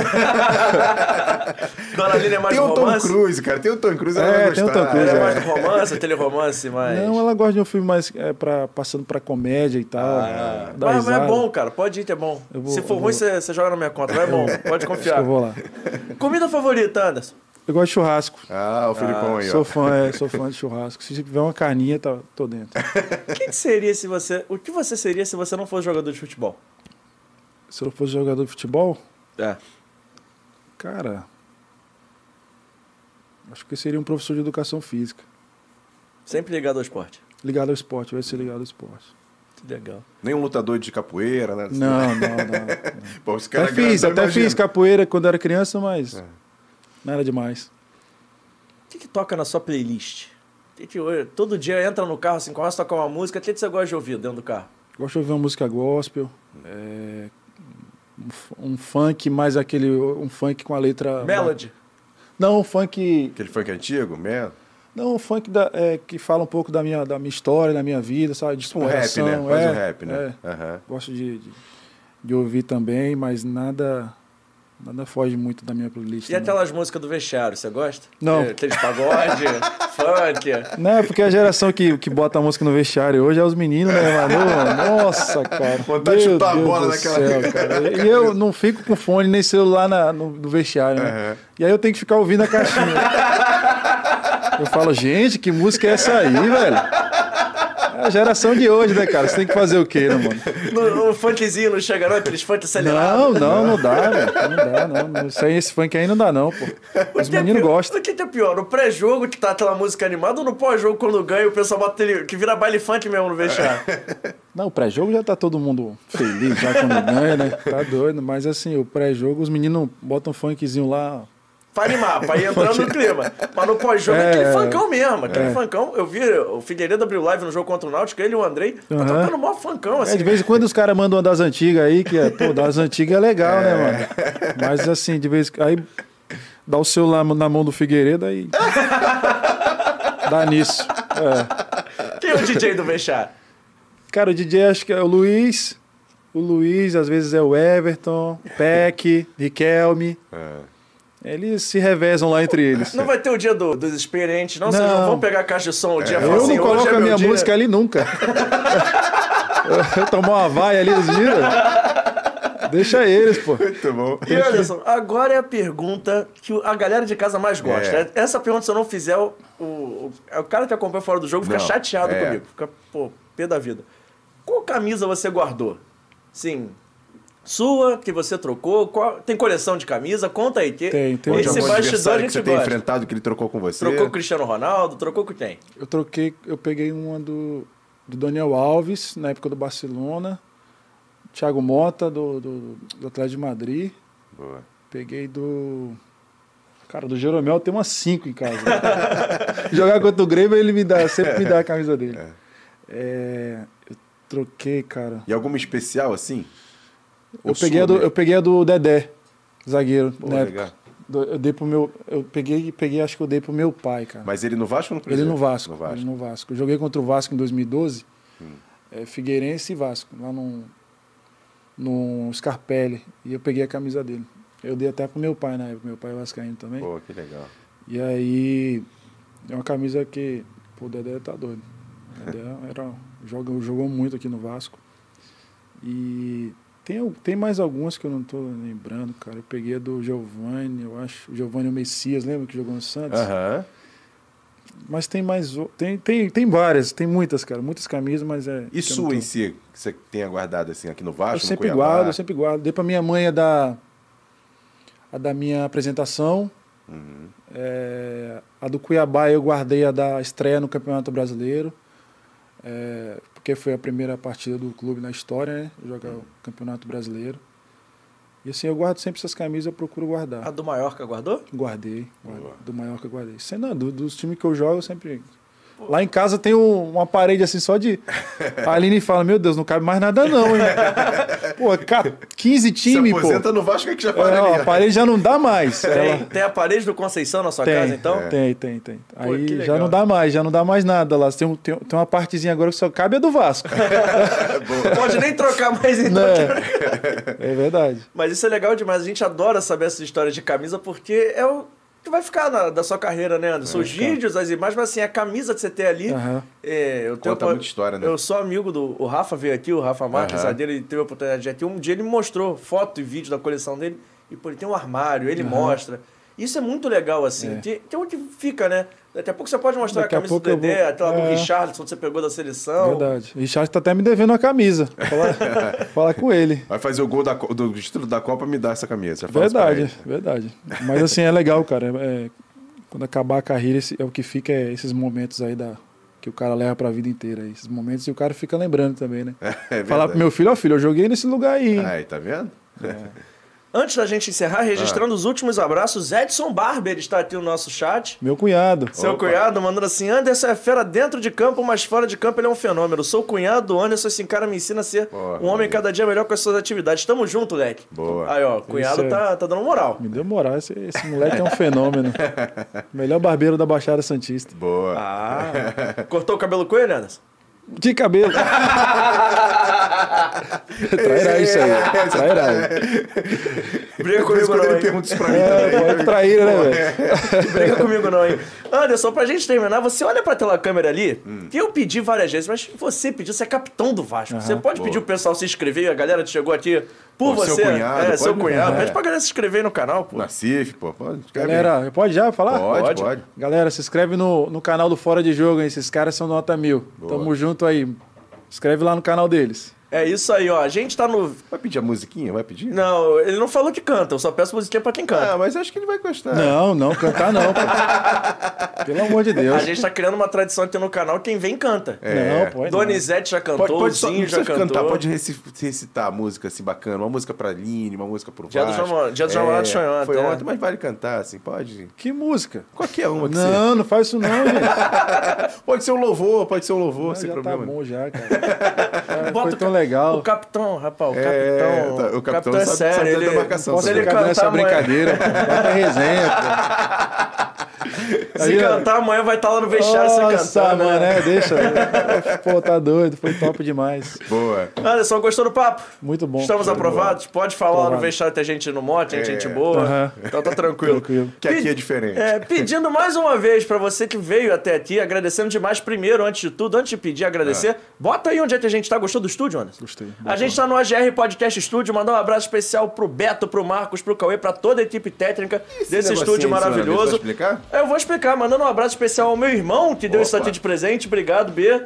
Você é nota mil. Agradecendo demais também a comunicação do Clube de Regata Jasto da Gama, hoje Boa. representada aqui no estúdio pela Sara Borborema. Solta os aplausos aí, produção, pra Sara. Obrigado, Tá Sara. tá. É, valeu, Sara. Obrigado aí por ter trazido o Anderson aqui. Agradecer demais. Tem mais, agradecer a nossa equipe aqui no canal, todo lado do Emerson Rocha, Boa. mas tem a Mari Barata, tem o Vitor Vita, tem a Bruna Bertoletti. Não registrei o abraço ali pro Gabriel tá, também, tamo junto, Gabriel.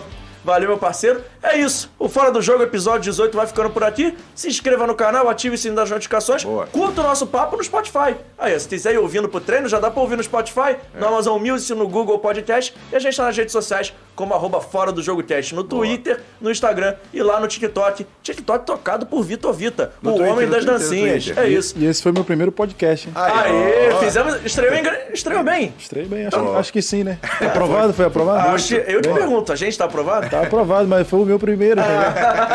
Então tá Você é tudo capitão. certo. Gente, vai ficando por aqui. Boa segunda pra vocês. Quinta-feira tem mais. Tamo junto, hein? Tchau, tchau. Valeu. Valeu.